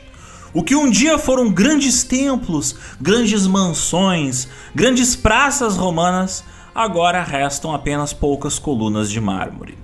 Pompeia, por exemplo, tinha um fórum, que era o centro político comercial e religioso da cidade. E quando eu falo fórum, você deve estar imaginando aquele fórum romano que fica em Roma. Bem, é uma comparação válida. Só que o fórum de Pompeia era um pouquinho menor. Era uma grande área aberta onde estavam os principais templos, os prédios do governo, os tribunais e as bolsas de negócios. Era o mais próximo de um centro da cidade. Vários edifícios públicos de Pompeia ficavam aqui e templos, como o templo de Júpiter, de Apolo, de Vespasiano e a Basílica, todos com uma baita vista privilegiada para o Monte Vesúvio. O próprio Fórum de Pompeia, que abrigava todas essas construções, era bem grande. tinha em torno de 157 por 38 metros. E hoje o que mais sobrou do fórum foram infelizmente poucas colunas dos edifícios e dos templos, até pouquíssimos altares. Comparado ao que foi, o fórum de Pompeia, ele deixou poucas ruínas. Já o Comitium era um salão ao ar livre, usado como mesa de votação para as eleições públicas. E os templos, além de serem espaços de oração, em épocas eleitorais eles também viravam espaço de discursos, de oratória para os vários senadores da cidade e para candidatos políticos. E várias pinturas que retratam a vida agitada do fórum em Pompeia foram encontrados. Lá você tem pessoas fazendo compras, debatendo e orando, mostrando que aquilo lá era tipicamente um centrão de uma grande cidade. E como a gente acabou de mencionar, a gente vai ter que se aprofundar um pouquinho na religião que era praticada em Pompeia. Os dois principais templos que você encontrava em Pompeia era um dedicado ao deus Apolo, o deus do sol, e outro dedicado ao deus Júpiter, que era o deus do céu e do trovão, o maior deus dos deuses do panteão greco-romano. Mas uma curiosidade é que tinha santuários e templos para deuses e deusas, divindades que não eram romanos. Como por exemplo, você tinha deuses gregos como Dionísio, que na religião romana seria o equivalente ao deus Baco. Você também tem deusas egípcias sendo veneradas em Pompeia, como Isis, deusa da cura e da magia.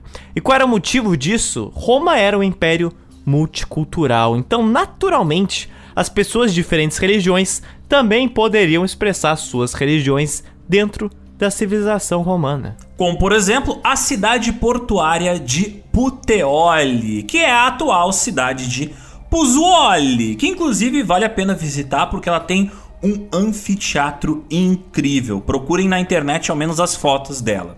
Enfim, essa cidade de Puteoli, ela tinha um templo dedicado a uma divindade egípcia, Serapis. Esse templo ele foi construído por volta de 105 antes de Cristo. Infelizmente, em Pompeia, nas ruínas dos templos, foi encontrado apenas um busto de Júpiter e mais nenhum indício de outra divindade. Lembra de todos os santuários de madeira encontrados em Herculano? Aqui em Pompeia não tem nada disso. Sequer foram encontradas estátuas de mármore que normalmente ficavam dentro dos templos. Isso está ligado a vários motivos, mas principalmente porque as estátuas de mármore dos deuses e divindades já tinham sido removidas da maioria dos templos de Pompeia antes da erupção. Mas aí você me pergunta como e por quê. Primeiro, antes da erupção, Pompeia já estava decadente há um bom tempo, dado ao terremoto que tinha acontecido quase 17 anos antes. Mas somado a isso, ocorreu a ascensão do primeiro imperador de Roma, mas há boas décadas atrás, que deixou um forte legado. Esse foi o César Augusto. E o Augusto, ele mudou muito a forma como os cultos eram feitos em Pompeia. Porque o Augusto, ele foi filho adotivo do Júlio César e primeiro imperador de fato do império. Então, se você encontra alguém falando que Júlio César foi imperador, não é bem verdade. Mas sem se estender, os oficiais dos cultos de Pompeia, eles primeiro agora deveriam reverenciar o imperador Augusto antes de iniciar o culto a outras divindades. Ao longo do tempo, as divindades foram perdendo um espaço nos altares em prol do Augusto. Isso chegou a tal ponto que foi encontrado mais referências ao imperador Augusto presente nos templos de Pompeia do que referências aos deuses aos quais esse templo deveria ser dedicado. É possível que as estátuas de certas divindades tenham sido novidades substituídas temporariamente por Augusto. Mas como Pompeia já estava em um declínio populacional, os administradores de Pompeia meio que não se preocuparam muito com esse detalhe de organizar os templos. Aquela coisa, cadê a estátua da, da Isis que estava aqui? Ah, não sei, faz 30 anos que ela saiu. Ah, então deixa. Deixa do jeito que tá. As atividades religiosas da cidade, elas também não estavam só restritas aos templos, mas também ocorriam em várias residências e até mesmo nas ruas.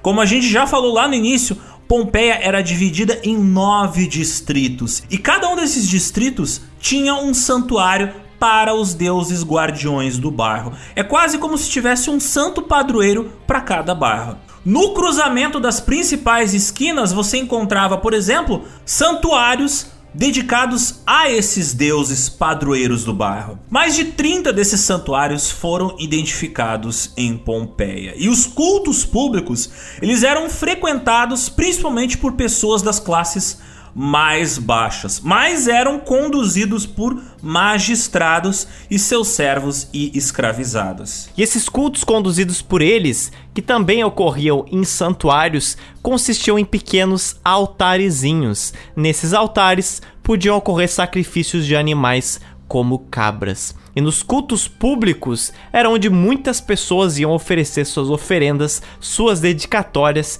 e os seus pedidos. Esses oficiais tinham um cargo semelhante a sacerdotes, e eles eram muitas vezes encomendados por romanos mais ricos que moravam em domos. Por exemplo, vem aqui, sacerdote, fazer sua cerimônia na minha casa. E lá eles iam com suas oferendas e também com seus escravizados para organizar o culto. Também, é claro, haviam cultos privados, feitos na casa das pessoas normalmente mais ricas, que moravam nos domos. Muitas ruínas de domos em Pompeia, elas mostram que havia um espaço só para cultos, normalmente um altar na sala, no pátio ou na cozinha. Era como se tivesse um pequeno altarzinho que servia para proteger a residência. Esses cultos privados também foram encontrados em algumas ínsulas e também eram bastante presentes na cidade de Herculano. Isso é mais uma evidência para corroborar a tese que talvez antes da erupção a vida comercial e religiosa comunitária em Pompeia estava se esvaziando. As pessoas estavam trocando os seus cultos públicos nas esquinas ou nos templos para aqueles conduzidos dentro dos seus lares por oficiais do culto contratado. Talvez os cultos públicos em geral já estivessem decaindo há um bom tempo. Em Pompeia foram encontrados 20 santuários domésticos com a imagem da deusa Isis, a deusa egípcia, indicando que esse multiculturalismo também acontecia nos domos, não só nos templos e nas ruas de Pompeia. Outras homenagens você encontra sendo dedicadas ao deus grego do prazer, o Dionísio. Vários cultos ao Dionísio foram encontrados nos domos de Pompeia. Ao lado dos cultos tradicionais romanos, egípcios e gregos, você encontra poucas evidências de outras religiões sendo praticadas ali na região. Os judeus, por exemplo, são escassamente mencionados em cartas na região da Campânia como um todo, mas eles apareciam frequentemente por lá, porque em determinadas épocas sazonais eles vinham de navio fazer comércio ali na Baía de Nápoles. Em Pompeia também tem a presença de alguns cultos com sacrifícios que ainda não foram identificados com muita clareza. Um dos exemplos é uma das casas mais famosas em Pompeia, que é a casa dos Veti, que é um famoso domus que tem um pátio interno. Próximo à cozinha, no dia da erupção, tinha a cabeça de um boi ao lado de uma faca em um prato, com um incenso com um desenho de uma pessoa vestida de toga abaixo dela. A cabeça desse boi estava só o esqueleto, mostrando que o animal não tinha sido abatido recentemente. Podia ser uma oferenda para algum deus, ou quem sabe até um culto a outra religião, mas nós não sabemos.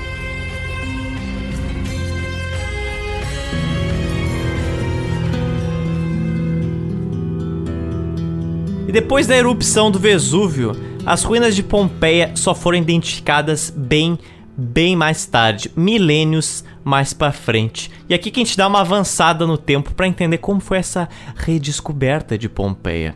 A primeira vez em que parte das cidades foi redescoberta foi em 1599, quando ocorreu a escavação de um canal subterrâneo para desviar o curso do rio Sarno. E nessas obras esbarraram acidentalmente em muros antigos que estavam cobertos de pinturas inscrições. Um arquiteto chamado Domenico Fontana foi chamado, ele foi lá e escavou e encontrou outros afrescos antes de mandar que tudo aquilo lá fosse coberto tudo de volta. Porque esse procedimento em encontrar aqueles afrescos romanos foi visto na época como uma coisa um tanto impura para a época. Aquele legado romano não era uma coisa tão bem vista na época. Então encontraram os resquícios e falaram: Meu Deus, pagões, cobre isso de novo e deixa assim. Já a cidade de Herculano ela foi identificada bem mais tarde, no ano de 1709, e a escavação sistemática dela começou só em 1738, com o trabalho pesado sendo executado por escravizados. Vejam só que ironia cruel do destino. Herculano só foi apropriadamente explorada, redescoberta em 1738 por operários que escavavam as fundações do Palácio de Verão do rei de Nápoles, o Carlos III. Já o trabalho de escavação mais, digamos assim, científica começou em Pompeia apenas 10 anos mais tarde, em 1748. A descoberta oficial de Pompeia, que mostrou para várias pessoas que, uau, isso era realmente uma cidade, né? Não eram só frescos, foi um, um acontecimento um tanto cômico. Porque em 1748, uns homens que estavam lá trabalhando com vinhos, eles estavam procurando áreas férteis para plantar. E por algum motivo eles foram parar naquela região seca e com um solo né, um pouco arenoso, um pouco. parece que tem cinzas aqui, que era então Pompeia. Mas esses homens, eles foram bem insistentes. Eles começaram a bater com suas picaretas no chão, redescobrir aquelas cinzas, aquela lava solidificada, até que algum deles tirou um pedaço de uma estátua greco-romana no chão. Não podia ser mais caricato. Eles continuaram cavando e encontraram moedas romanas, mosaicos, e aí eles viram que é, essa coisa é realmente maior do que a gente imagina. Entretanto, durante muitos e muitos anos, as escavações permaneceram como clandestinas. Eram feitas à moda caralha, literalmente. O arqueólogo francês Jean-Jacques Barthélemy, ele escreveu em 1755 que as pesquisas eram mal conduzidas, frequentemente abandonadas e retomadas em obediência aos mesmos caprichos que levaram à sua suspensão. E aqui vem uma parte fantástica. O historiador alemão Johann Joachim Wilkelmann, que ele estava presente nessas escavações em Pompeia, alguns anos depois, ele criticou o atraso das escavações feitas pelos escravizados. Ele escreveu que Nesse ritmo, nossos descendentes da quarta geração ainda terão que cavar entre essas ruínas. Olha, o ilustre alemão mal suspeitava que ele mesmo estava fazendo uma previsão mais precisa do que ele imaginava. Os descendentes da quarta geração do Wilkelmann são nossos contemporâneos e nem metade de Herculano foi escavada, enquanto Pompeia está terminando de ser escavada. O terço final de Pompeia ainda está sendo explorado. Em 1796, o imperador do Sacro Império Romano Germânico, o José II, visitou e reclamou da demora das escavações ao rei da Boêmia, o Fernando IV, que rebateu dizendo que não tinha dinheiro para restaurar aquilo lá. Como naquela época estava acontecendo a invasão do norte da Itália pelos franceses, Pompeia e Herculano ficaram novamente paradas em banho-maria. Parou as escavações. Mais tarde, um italiano conseguiu comprar todo o terreno que estava Pompeia. Esse era o arquiteto Francesco La Vega. Mas acredite ou não, quando o Francesco se tornou dono de lá, as escavações andaram mais rápido do que quando eram dominadas pelo Sacro Império Romano Germânico. O Francesco, inclusive, abriu o local para visitação e a rainha Carolina, irmã do Napoleão Bonaparte, ela ficou fascinada pelas escavações de Pompeia. Ela foi visitar Pompeia várias vezes. Em 1813, tinham exatamente 476 trabalhadores trabalhando em Pompeia. Entretanto, a Itália foi mais tarde invadida por quem? pelo Napoleão Bonaparte. Esse filho da puta não só invadiu o mundo, mas constantemente invade as nossas pautas, que não são sobre ele. Pompeia passou para o domínio dos Bourbons, mas as escavações continuaram muito lentamente, tendo o orçamento dos seus trabalhos sido reduzido. Então, né, desacelerou as escavações. Embora o local ainda tivesse aberto para visitação, Pompeia frequentemente abrigava criminosos que ficavam escondidos ali no meio das ruínas e que assaltavam os visitantes. Olha só que bonito, né? Pelo menos uma das tradições romanas de Pompeia se manteve: o crime. o crime sem a polícia. Mas felizmente, em 1860, o governo italiano, que foi estabelecido pela Revolução, chegou ao poder tomou para si Pompeia e Herculano dos Bourbon e nomeou o cara Giuseppe Fiorelli como inspetor das escavações. Foi este cara aqui que fez os moldes de gesso dos corpos de Pompeia. Foi também o Fiorelli que ele inovou a forma como as escavações eram feitas em Pompeia. Mas como ele inovou, ele estabeleceu uma grande técnica que era a seguinte: escavar de cima para baixo os edifícios afetando o mínimo possível. Com a sua administração, o número de trabalhadores escavando Pompeia e Herculano subiu agora para 700 pessoas trabalhando simultaneamente. E as visitações turísticas tiveram os seus furtadores eliminados. Agora era cobrado dois francos para você visitar o local. Acho justo, acho justo. A partir de então, as escavações ficaram mais profissionais e deixaram de ser uma coisa ocasional. Agora era uma atividade diária e constante. Foi criado um pequeno museu pelo Giuseppe Fiorelli, chamado de Antiquarium, assim como uma biblioteca para analisar os itens já recuperados, empregando também artistas para recuperar fachadas, mármores, bronze e afresco. Então, muita coisa também que você vê em Pompeia é um pouco restaurado.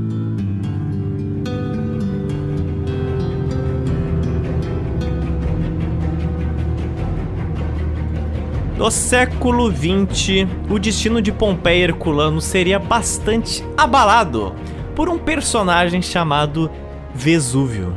Sim, de novo, ele está aqui. Em uma época bastante pacífica e propícia, eu diria, mais conhecido como a Segunda Guerra Mundial, o Vesúvio ele resolveu dar uma tumultuada na região de Nápoles. A Força Aérea dos Aliados tinha instalado uma base aérea no Vesúvio. Excelente ideia.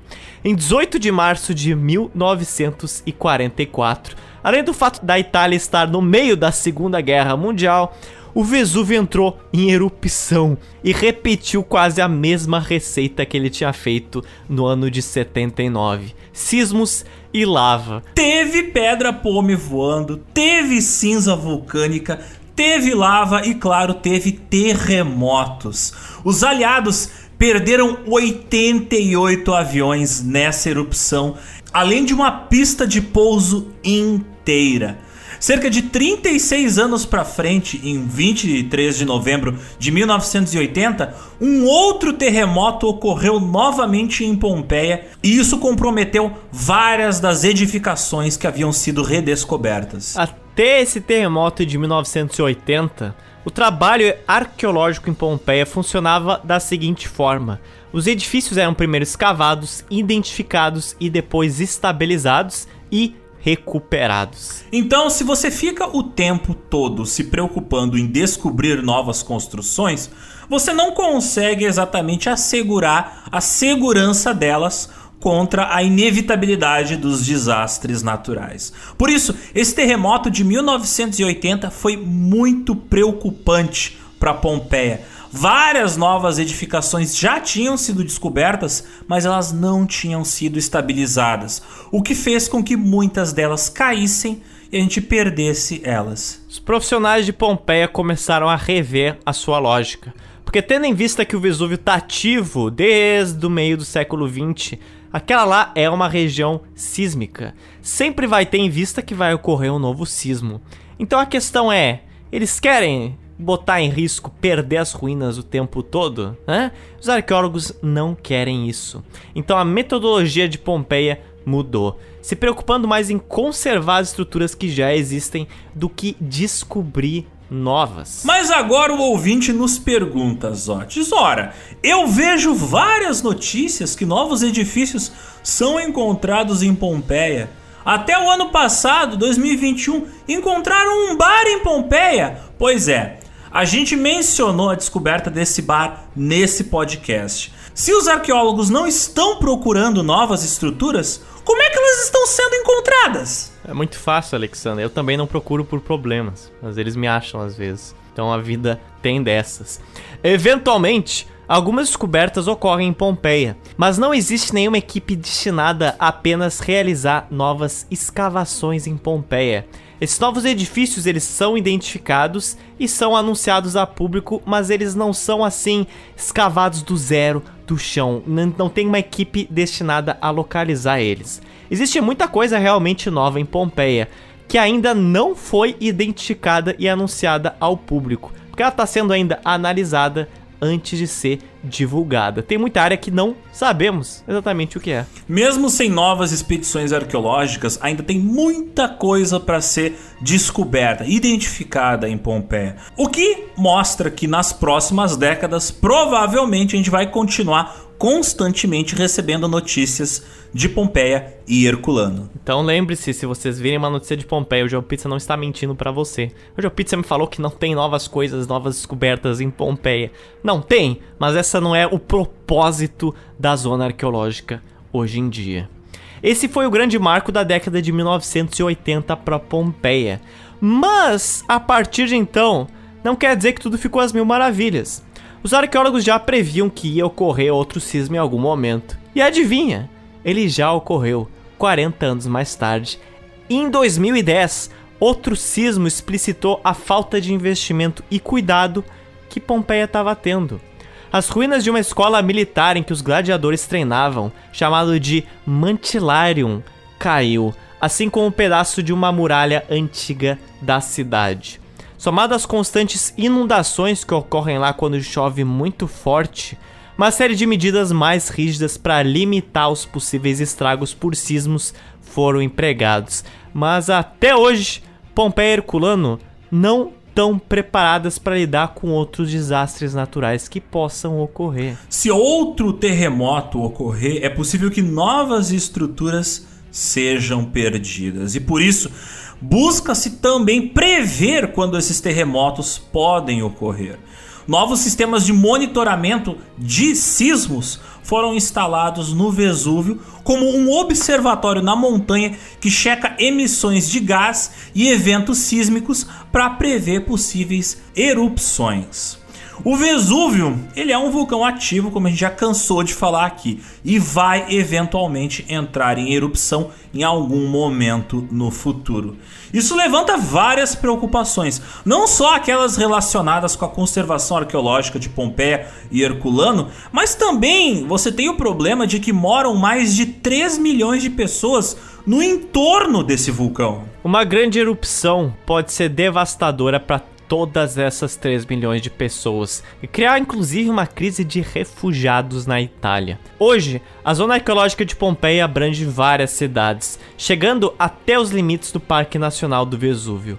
A região tem 66 hectares, 44 foram escavados, tendo um complexo de 1.500 edifícios. Cerca de 98% do financiamento que vai para pesquisa na zona arqueológica de Pompeia vem do turismo. Sim, 98%. E os outros 2%, só 2%, vêm de repasses do governo. E os gastos, eles são divididos da seguinte forma: 70% do dinheiro é para ações de restauração, segurança e derivados, e 30% do dinheiro vai para limpeza e manutenção do local. Com cerca de 3,5 milhões de turistas por ano, isso antes de 2020, essa gente que ia visitar as ruínas de Pompeia e Herculano gerava um lucro de 20 milhões de euros. É um dinheirinho legal para preservar o local. Então essa é a história até o momento das nossas queridas Pompeia e Herculano.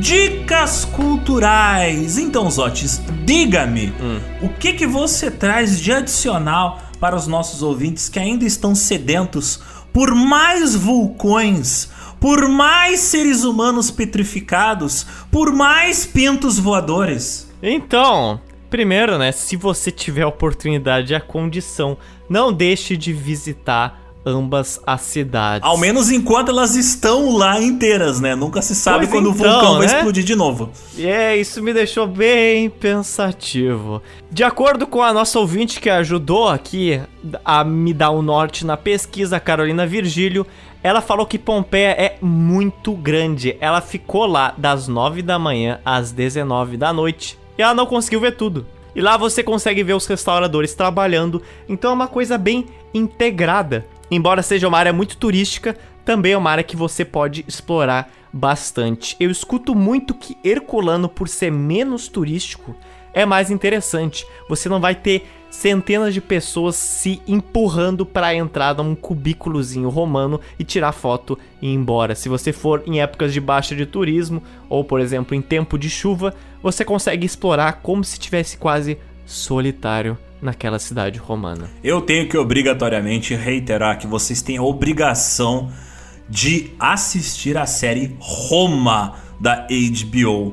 É uma série que não é recente, mas ela continua excelente, o que só prova a qualidade dela, e ela está muito mais preocupada com a fidelidade histórica do que com aquelas fantasias que existem sobre Roma. Então Roma é feia, suja, sangrenta, cheia de putaria, Violenta. horrivelmente violenta. Patriarcal de forma bizarramente patriarcal, intensamente. política podre, suja e sangrenta. Então, assim, ó, é a Roma de verdade. Com umas pitadas, né, de drama que é necessário pra trama andar, mas tá lá o César sendo esfaqueado, tá lá o pessoal cagando na rua, tá lá os prostíbulos. Então, tipo, Tá lá o César Augusto, Cleópatra. tá tudo que a gente falou aqui aparece por lá. Eu também indico um dos três livros que eu usei pra essa pauta que se chama The Roman Street, do Jeremy Hartnett. Que esse livro ele conta as principais atividades comerciais que ocorriam na civilização romana, não é restrito a Pompeia nem Herculano, mas ele dá um bom panorama, ele explica por que, que as cidades romanas eram em formato de grid, de quadrado, ele conta como isso evoluiu, ele conta como era dividida as regiões e como é que era o cotidiano. É bem interessante, tem também muitas ilustrações, então é muito bom você ver recriações, prédios, ínsulas, diferentes estilos visualmente. Preciso também indicar as recriações do estúdio Zero One. Uma delas, a recriação 3D em um vídeo que mostra o que aconteceu em Pompeia nas horas antes, durante e após a erupção. É um vídeo bem curto, sem sensacionalismo, e ele mostra que o Vesúvio não saiu explodindo do nada, o pessoal correndo enquanto pegava fogo. Não, foi, foi um pouco mais gradual, foi de um dia para o outro, né? Durou várias horas o processo de destruição da cidade. Vão lá, confiram Estúdio Zero One. Tem no YouTube. Tem um filme que essa é uma desindicação cultural. Já sei qual você vai é o- falar, é horrível. É, então, eu não vi, tá bom? Mas me falaram assim, ó. Tudo que não aconteceu em Pompeia é esse filme. Que é o filme Pompeia de 2014. Eu só vi uma cena que é do Vesúvio explodindo. E é exatamente o que a gente acabou de falar de o que não aconteceu. O o pôster é basicamente o Vesúvio eh, explodindo. Tipo assim, explodindo mesmo. E inclusive tem o ator do Jon Snow do Game of Thrones. Então é a desindicação cultural. Não, aquele, aquele filme é só fake news. É, é horrível, os efeitos visuais são uma merda. Eu vi uns pedaços antes de gravar essa pauta e eu. Não, não, isso aqui vai me, vai me roubar neurônios. Eu vou ficar burro depois de ver esse filme. Então, não assistam Não. Pompeia de 2014. desindicação cultural.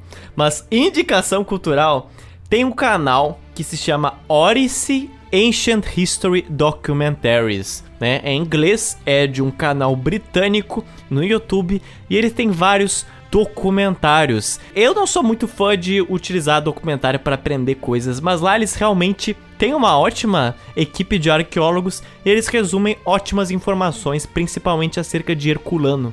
É um tanto difícil você encontrar informações típicas de Herculano. O que, que diferencia Herculano de Pompeia? Esse canal mostra muito bem, principalmente acerca da nutrição da população. Também indico um canal de um cara fantástico, que é um arqueólogo, um historiador, um social media influencer. Ele é apresentador de TV em Roma.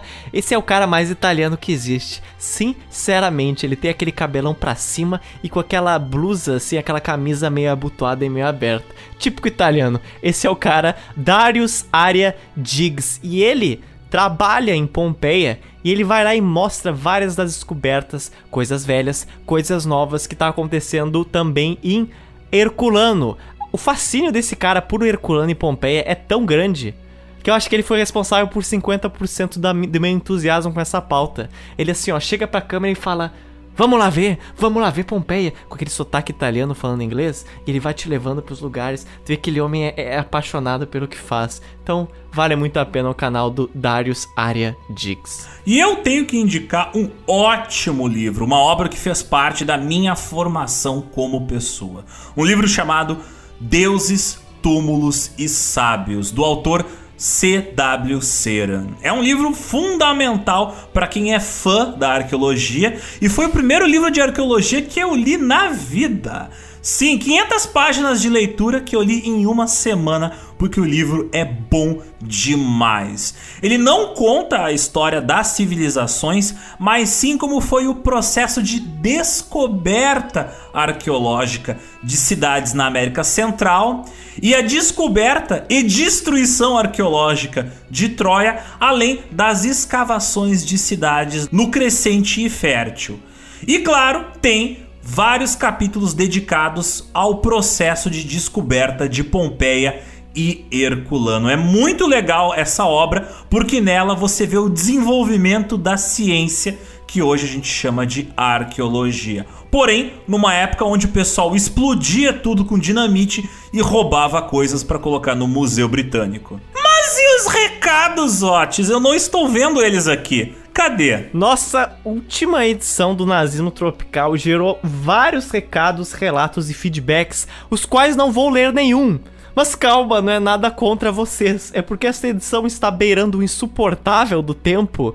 E também o nosso editor está pedindo arrego, ele está entrando com um processo trabalhista contra nós. Então nós não vamos gravar os recados nesta edição de Pompeia. Na próxima edição, a gente vai citar, a gente vai ler os principais recados da edição do Nazismo Tropical e também de Pompeia e Herculano. Então não se preocupem vocês que mandaram recados afetuosos e quentinhos para mim, eu guardei todos vocês e lerei-os daqui a 15 dias. Então é isso, Zotes. Temos uma pizza cozinhada no calor vulcânico. Temos uma pizza um tanto fálica, uma pizza explosiva, um pouco cinzenta, mas que a gente já tava com saudade dela, né? Mais de dois anos que não falamos da civilização romana. Tá aí essa fornada para os que são de verdade. Assim como volta e meia Roma conquistava territórios, volta e meia Roma conquista os nossos corações.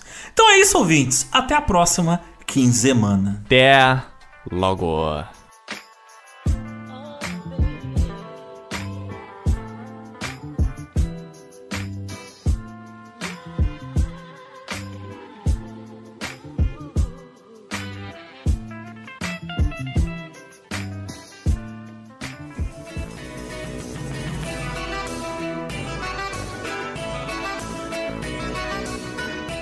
GeoPizza ele tem um vasto acervo de histórias curiosas dos nossos ouvintes. Não só de histórias de aeroporto, histórias de Charlie Tangão da Massa é feito este pós-crédito. Nós temos aqui o nobilíssimo Edu, da Serra do Rio retornando. Dessa vez não com histórias de aeroporto, mas com histórias de livrarias, a sua vasta experiência intelectual aqui gerou umas boas histórias. Por favor, Edu, somos, estamos de ouvidos abertos para você. Quem, quem trabalha com atendimento ao público sabe que aquilo que o Monty Python fala é verdade. Tipo, o público é idiota. Então, fale-nos sobre as boçalidades das pessoas que, que supostamente deveriam ser um pouquinho mais inteligentes, porque elas consomem livros. Mas ainda assim elas, elas têm um comportamento meio animalesco. As pessoas falam, e muitas vezes me questionavam: Nossa, você trabalha em livraria? Legal, né? É, legal. E você deve entender muita gente inteligente. Aí. Ah, se você soubesse. Não.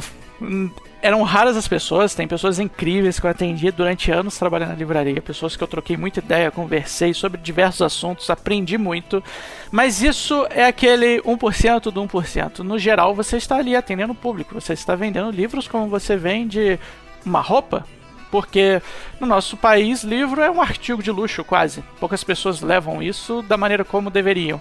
Então as pessoas quando tinha mais movimento, época de Natal, Dia dos Pais, Dia das Mães, que as pessoas elas vão lá para comprar presente, para dar livro de presente. Livro é um bom presente. As pessoas leem pouco, mas elas compram muito livro de presente. Então eu atendi o público comum. Eu não atendi essas pessoas, esses crânios maravilhosos e tão iluminados todos os dias.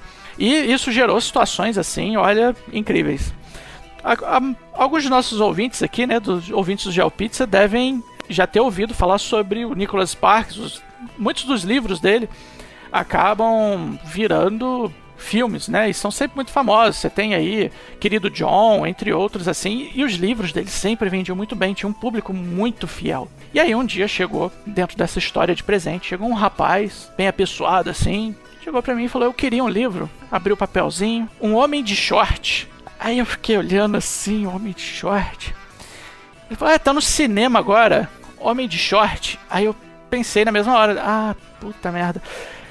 O nome do livro era Um Homem de Sorte e era mais um desses livros que vendem, vendem, vendem muito do Nicholas Sparks que viram filme depois, né? E eu você sempre fica sem graça e era muito comum essas situações acontecerem, confundir nome de livro. Mas isso é só para introduzir situações um pouco mais perigosas que vêm por aí. Outro livro que bombou, e isso todo mundo deve saber, é a série dos 50 Tons de Cinza. E outro, foi outra confusão hilária que aconteceu também, foi quando uma pessoa chegou, chegando para mim assim e falou, olha, a, condição, a continuação dos 50 Tons mais Cinza era os 50 Tons mais escuros. Aí a pessoa chegou assim para mim, no meio de uma livraria, eu estava, nem lembro o que eu estava fazendo, até porque depois disso eu fiquei um pouco desconcertado, a pessoa falou assim para mim, eu queria 50 pães mais escuros. 50... eu confesso que eu não consegui segurar o riso. E eu mandei, amigo, você tá confundindo o comércio, isso aqui não é padaria. E o cara, ele não levou na esportiva, o cara ficou puto. Foi isso que me pediram para comprar. Eu falei, beleza, será que não é os 50 tons mais escuros? Deve ser. E aí eu vi que o clima não estava legal, entreguei o livro, entreguei o livro com metade assim com a vontade, com a vontade de rir, outra metade com medo de apanhar, porque o cara ele não gostou da brincadeira, né? Mas enfim. E partindo dessa parte assim, né? Tem várias histórias interessantes quando se falam, as pessoas ficam até bobas, né? Às vezes chegava adolescente na loja querendo assim, olha, você tem Kama Sutra? Até que um dia eu descobri que tem uma no... um Kama Sutra diferente. Um rapaz chegou com a namorada ou a pretendente passando pela livraria, estava flertando com ela e observando, porque era uma figura conhecida e não era a primeira moça que ele levava lá para flertar. Se mostrando assim intelectual, olha, eu já li esse livro, esse livro. E era, ele só mostrava que ele tinha lido livros grandes, assim, livros volumosos. E eu já li esse livro, eu já li aquele, e eu ficava olhando. Ah, ok. É, eu tô achando, eu tava achando engraçado. Até que ele chegou assim para mim e perguntou: Você teria o Gama Supra? Excelente. o Gama O Gama Supra. É o raio Aí... Gama vezes 100. Aí eu fiquei Não, assim. É o, tipo... é, o, é o Vasco da Gama, Zotes. É o Gama Sutra do Vasco da Gama, é o Gama eu fiquei, Sutra. Eu fiquei boquiaberto e eu não tive reação. E a pessoa, ela continuou. É o Gama Supra, um, um livro indígena. Caraca. A não foi muito longe. Eu não tive coragem de corrigir o cara, porque assim, eu fui na prateleira onde ficavam os, os Gama Supras e mostrei, aqui amigo, bati assim em cima e saí de perto, porque eu precisava me esconder para rir. Era algo. E tinha outras pessoas que trabalhavam comigo e todo mundo rachando a cara de rir. E eu acho que se a moça tivesse o mínimo de conhecimento sobre o assunto, ou quando ela viu o título do livro, ela deve ter ficado impressionada com a pessoa com quem ela estava flertando. e aí, falando sobre essa questão, né, essas histórias né, a ver com romances, amores, isso também tem situações um pouco estranhas dentro da, dentro da livraria. Uma dessas situações foi assim, um pouco constrangedora, algumas delas, porque eu sempre atendi muito bem é, os clientes da loja como um todo, principalmente aqueles que eram fiéis. Você trabalha numa cidade onde é a única livraria, você tem que fidelizar. E eu lia muito, e, e livro é um assunto onde você não pode mentir. Você, se você falar, olha, esse livro é muito bom, e a pessoa te pergunta, esse livro é sobre o quê? E você não sabe responder, você perdeu a confiança do seu cliente. Você tem que saber o que você está indicando, bem ou mal, a sinopse você tem que ter lido para falar sobre um pouco. Olha, eu não li, mas está vendendo muito, está na lista dos mais vendidos. Tá... Pessoas que eu conheço já leram, falaram muito bem. Você tem como criar maneiras. Não é igual aquela história assim que toda máquina de lavar que você vai comprar, o cara falou, eu tenho uma dessa em casa. Eu te pergunto, tu trabalha na, na Electrolux? Porque, porra, tu tem geladeira pra caralho em casa, né, maluco? um livro é diferente. Você precisa conhecer o assunto. Não que com outros produtos você não precisa, você precisa também. Mas esse, esse tipo de artifício de falar, olha, eu já li, é perigoso. Você não pode falar o que já leu, o que não leu. Então eu atendi as pessoas assim com um pouco mais de atenção, principalmente aqueles clientes mais fiéis, né? Aqueles que são assíduos, que estão sempre ali. E tinha uma moça, não vou citar nomes, mas era uma moça que eu dava bastante atenção. Não vou explicitar aqui se eu tinha segundas intenções ou não, mas eu atendi ela muito bem, dava muita atenção. Um dia, nada a ver com essa moça, saí da loja, da livraria, fechei a livraria. Tinha um rapaz sentado no banco em frente à livraria, isso no shopping, né, onde ficava a livraria. Saí, o rapaz levanta, emparelha assim do meu lado, meio que quase encostando em mim, eu fiquei assim meio que porra é você? Olhei para ele, oi, eu, a gente precisa conversar, foi a palavra, a frase dele. Eu, o quê? É, a gente precisa conversar. Aí eu, é, conversar sobre. Aí ele falou o nome da namorada dele. E eu, ah, é porque você tá dando muita atenção para ela. E eu falei, é, mas é, de certa forma, é meu trabalho. Não, mas tá estranho. Eu falei, estranho como? Não, tá estranho, ela fala de você, que você indicou livro. Aí eu fui e falei de novo, mas é o meu trabalho. Não, mas tá parecendo que vocês têm alguma coisa. Aí eu fui assim, bati no ombro dele e falei, amigo, quem sabe se você não der um pouquinho mais de atenção para ela, der um livro para ela, de repente ela começa a falar de você também. Eu sabia que eu tinha tudo pra. Turn eu sabia... eu sabia que eu tinha tudo para levar um murro na cara, porque, enfim, eu, não, eu nem sabia que a menina tinha namorado. Mas por que eu estava fazendo isso? Porque eu conhecia todos os seguranças do shopping, enquanto eu estivesse ali dentro eu estava seguro. Você estava jogando em casa. Eu tava jogando em casa. E por acaso, ali no corredor onde a gente estava passando, que ele veio me cobrar, eu continuei andando e ele tava me seguindo. Eu continuei andando e tinha, por acaso, um dos seguranças de piso ali, né? Um dos fiscais de piso perto. Eu falei, beleza, esses caras vier pra cima, eu não vou nem brigar. Deixa que o pessoal leva ele para dar uma volta no estacionamento. Aí o cara ficou me olhando com uma cara. Isso não vai ficar assim não. Caraca. Eu vou proibir ela de vir aqui. Eu dei de ombros. Tá e realmente eu perdi a cliente. Ah, Mas. Que, que babaca, saí ileso. Que babaca. Sim, sim. E, e, não foi a única vez. Acho que essa, essa agora foi pior, porque assim eu vi minha alma saindo do corpo. Existia uma, uma moça, essa eu sabia que era casada, só que eu nunca tinha visto o marido dela. E a mesma coisa, eu atendia ela muito bem, assim como fazia, eu tentava, assim, a gente tem dias e dias, mas no geral eu gostava de, de indicar livros. E ela tinha um filho, e o menino sempre comprava alguma coisa. Ia lá, fazia coleção de Zack Power, esses livros assim da. Que são coleções juvenis, assim, fotos juvenis. E eu dava maior atenção pro menino. Falava, ah, que legal, você já tem esse aqui a coleção, qual o número que você tá? Aí acabou uma coleção e indicava outra. E eu acho que a moça começou, sei lá, confundir as coisas, eu não sei. Teve um dia, e eu nunca tinha visto, como eu já disse, o marido dela. Teve um dia que eu estava assim, atendendo ela, conversando, ela veio me puxar para falar comigo. Né? Eu já tinha falado com, com o filho dela, atendido o filho dela, ela tava lá olhando, ele estava lá olhando as opções. Ela chegou assim para falar comigo e ela botou a mão assim em cima do meu peito, tipo, para falar comigo de uma maneira muito, vamos dizer assim, muito íntima. Muito desconfortável, imagino. Ela repousou assim a mão no meu peito e começou ela ia começar a falar algo. Do nada eu escuto uma voz falando o nome da mulher, uma voz grossa, e uma sombra assim surgindo atrás dela. É, é quase um filme. A mulher, na mesma hora, ela tirou a mão assim, recolhendo devagarzinho, e eu, na mesma hora, eu pensei: fudeu. Eu vou apanhar.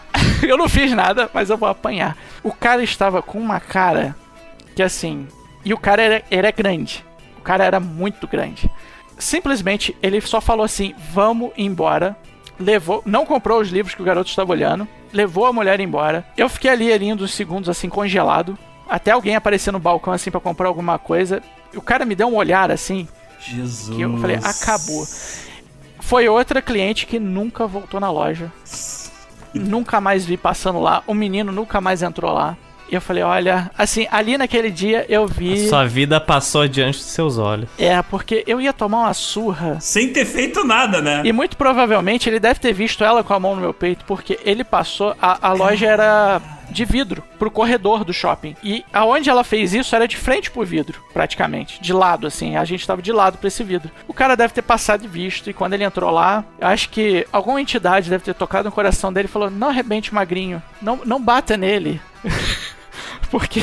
Pode ser que ele não sobreviva. Aí ele sabia dos seus amigos segurança. Ou vai ver, a mulher tinha um histórico e o cara percebeu que, tipo, tá. Esse aí é. É, não é o primeiro, não é a primeira vítima. Não é o primeiro, a culpa não é dele. Faz o tipo dela. A gente tá falando de situações problemáticas, constrangedoras. Tem, a, tem uma aí, até pra encerrar. Teve um dia que eu fui atender uma pessoa, um casal. Parecia ser um casal até então. E tô normal, indiquei o livro, falei sobre o livro, botei na mão da moça que estava. E eu tinha o hábito, às vezes, depois disso eu perdi esse hábito. Eu tinha o hábito de ficar com as mãos assim pra frente, uma em cima da outra, repousando. Daqui a pouquinho eu sinto alguma coisa roçando nas costas da minha mão. Eu não queria acreditar que era o que estava roçando. Eu olhei assim pra baixo de leve e eu vi que o cara tinha se aproximado de mim o suficiente para encostar. Eu automaticamente dei um passo pra trás e pensei, cara, Ou não. deve ter, deve Oh. ter sido sem querer. Ou não, não, não, não, não, não, não. Só que foi eu dar um passo pra trás, ele deu um pra frente e fez de novo. Bicho ruim, cara. Ai, bicho ruim. E assim, ele, ele não estava assim. Vamos dizer que ele estava meia bomba.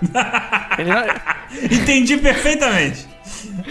eu, eu, assim, eu não sabia aonde eu enfiava a minha cara, mas a mão eu não ia continuar deixando ali. Eu falei, olha, qualquer coisa que vocês precisarem, vocês me falam, saí de perto. Caralho. Fui pra pessoa que tava trabalhando comigo e falei assim, ó, eu, eu, eu vou tomar café, eu vou sair dessa loja. Quando eu ver que esse pessoal Eu vou ali me demitir, com licença. Eu quero, eu quero ir embora, eu não quero mais passar por isso. Mas foi o que aconteceu e foi muito estranho, porque assim, a primeira vez encostou, eu falei, caralho, Foi sem querer, tu deu, tu deu aquela, aquela. foi sem com- querer. Tu deu aquela possibilidade. Não, foi, foi, foi. Foi sem querer, o cara tava querer. aqui e tal. Eu dei um passinho pra trás, mas foi eu dar o passo pra trás e pensar que foi sem querer. O cara deu um passo pra frente. Eu falei, não, não foi sem querer. Isso não foi sem querer. Eu fico pensando se tu tivesse dado mais uns passinhos pra frente, ele tivesse dado também mais uns passinhos pra frente. Eu não Eu sei não- como é não que. penso. Depois disso, eu não sei como é que ele não correu atrás de mim. Caralho, velho. Que... Porque ele, ele, tava, ele tava empolgado ali na, na tarefa, entendeu? Ele tava querendo levar aquilo dali adiante. Eu falei, olha, Literalmente, querer levar adiante. é, eu preciso sair, com licença, pode chamar quem. Quando precisar aí, pode chamar quem tiver aqui na- no salão. Obrigado, valeu. E a minha vontade era jogar o cara pra fora da loja, sabe? Ah, velho. Terror. Que situação. Terror, terror na livraria. Terror na livraria. Pânico na livraria. Ironicamente, daria um bom livro escrever sobre essas histórias.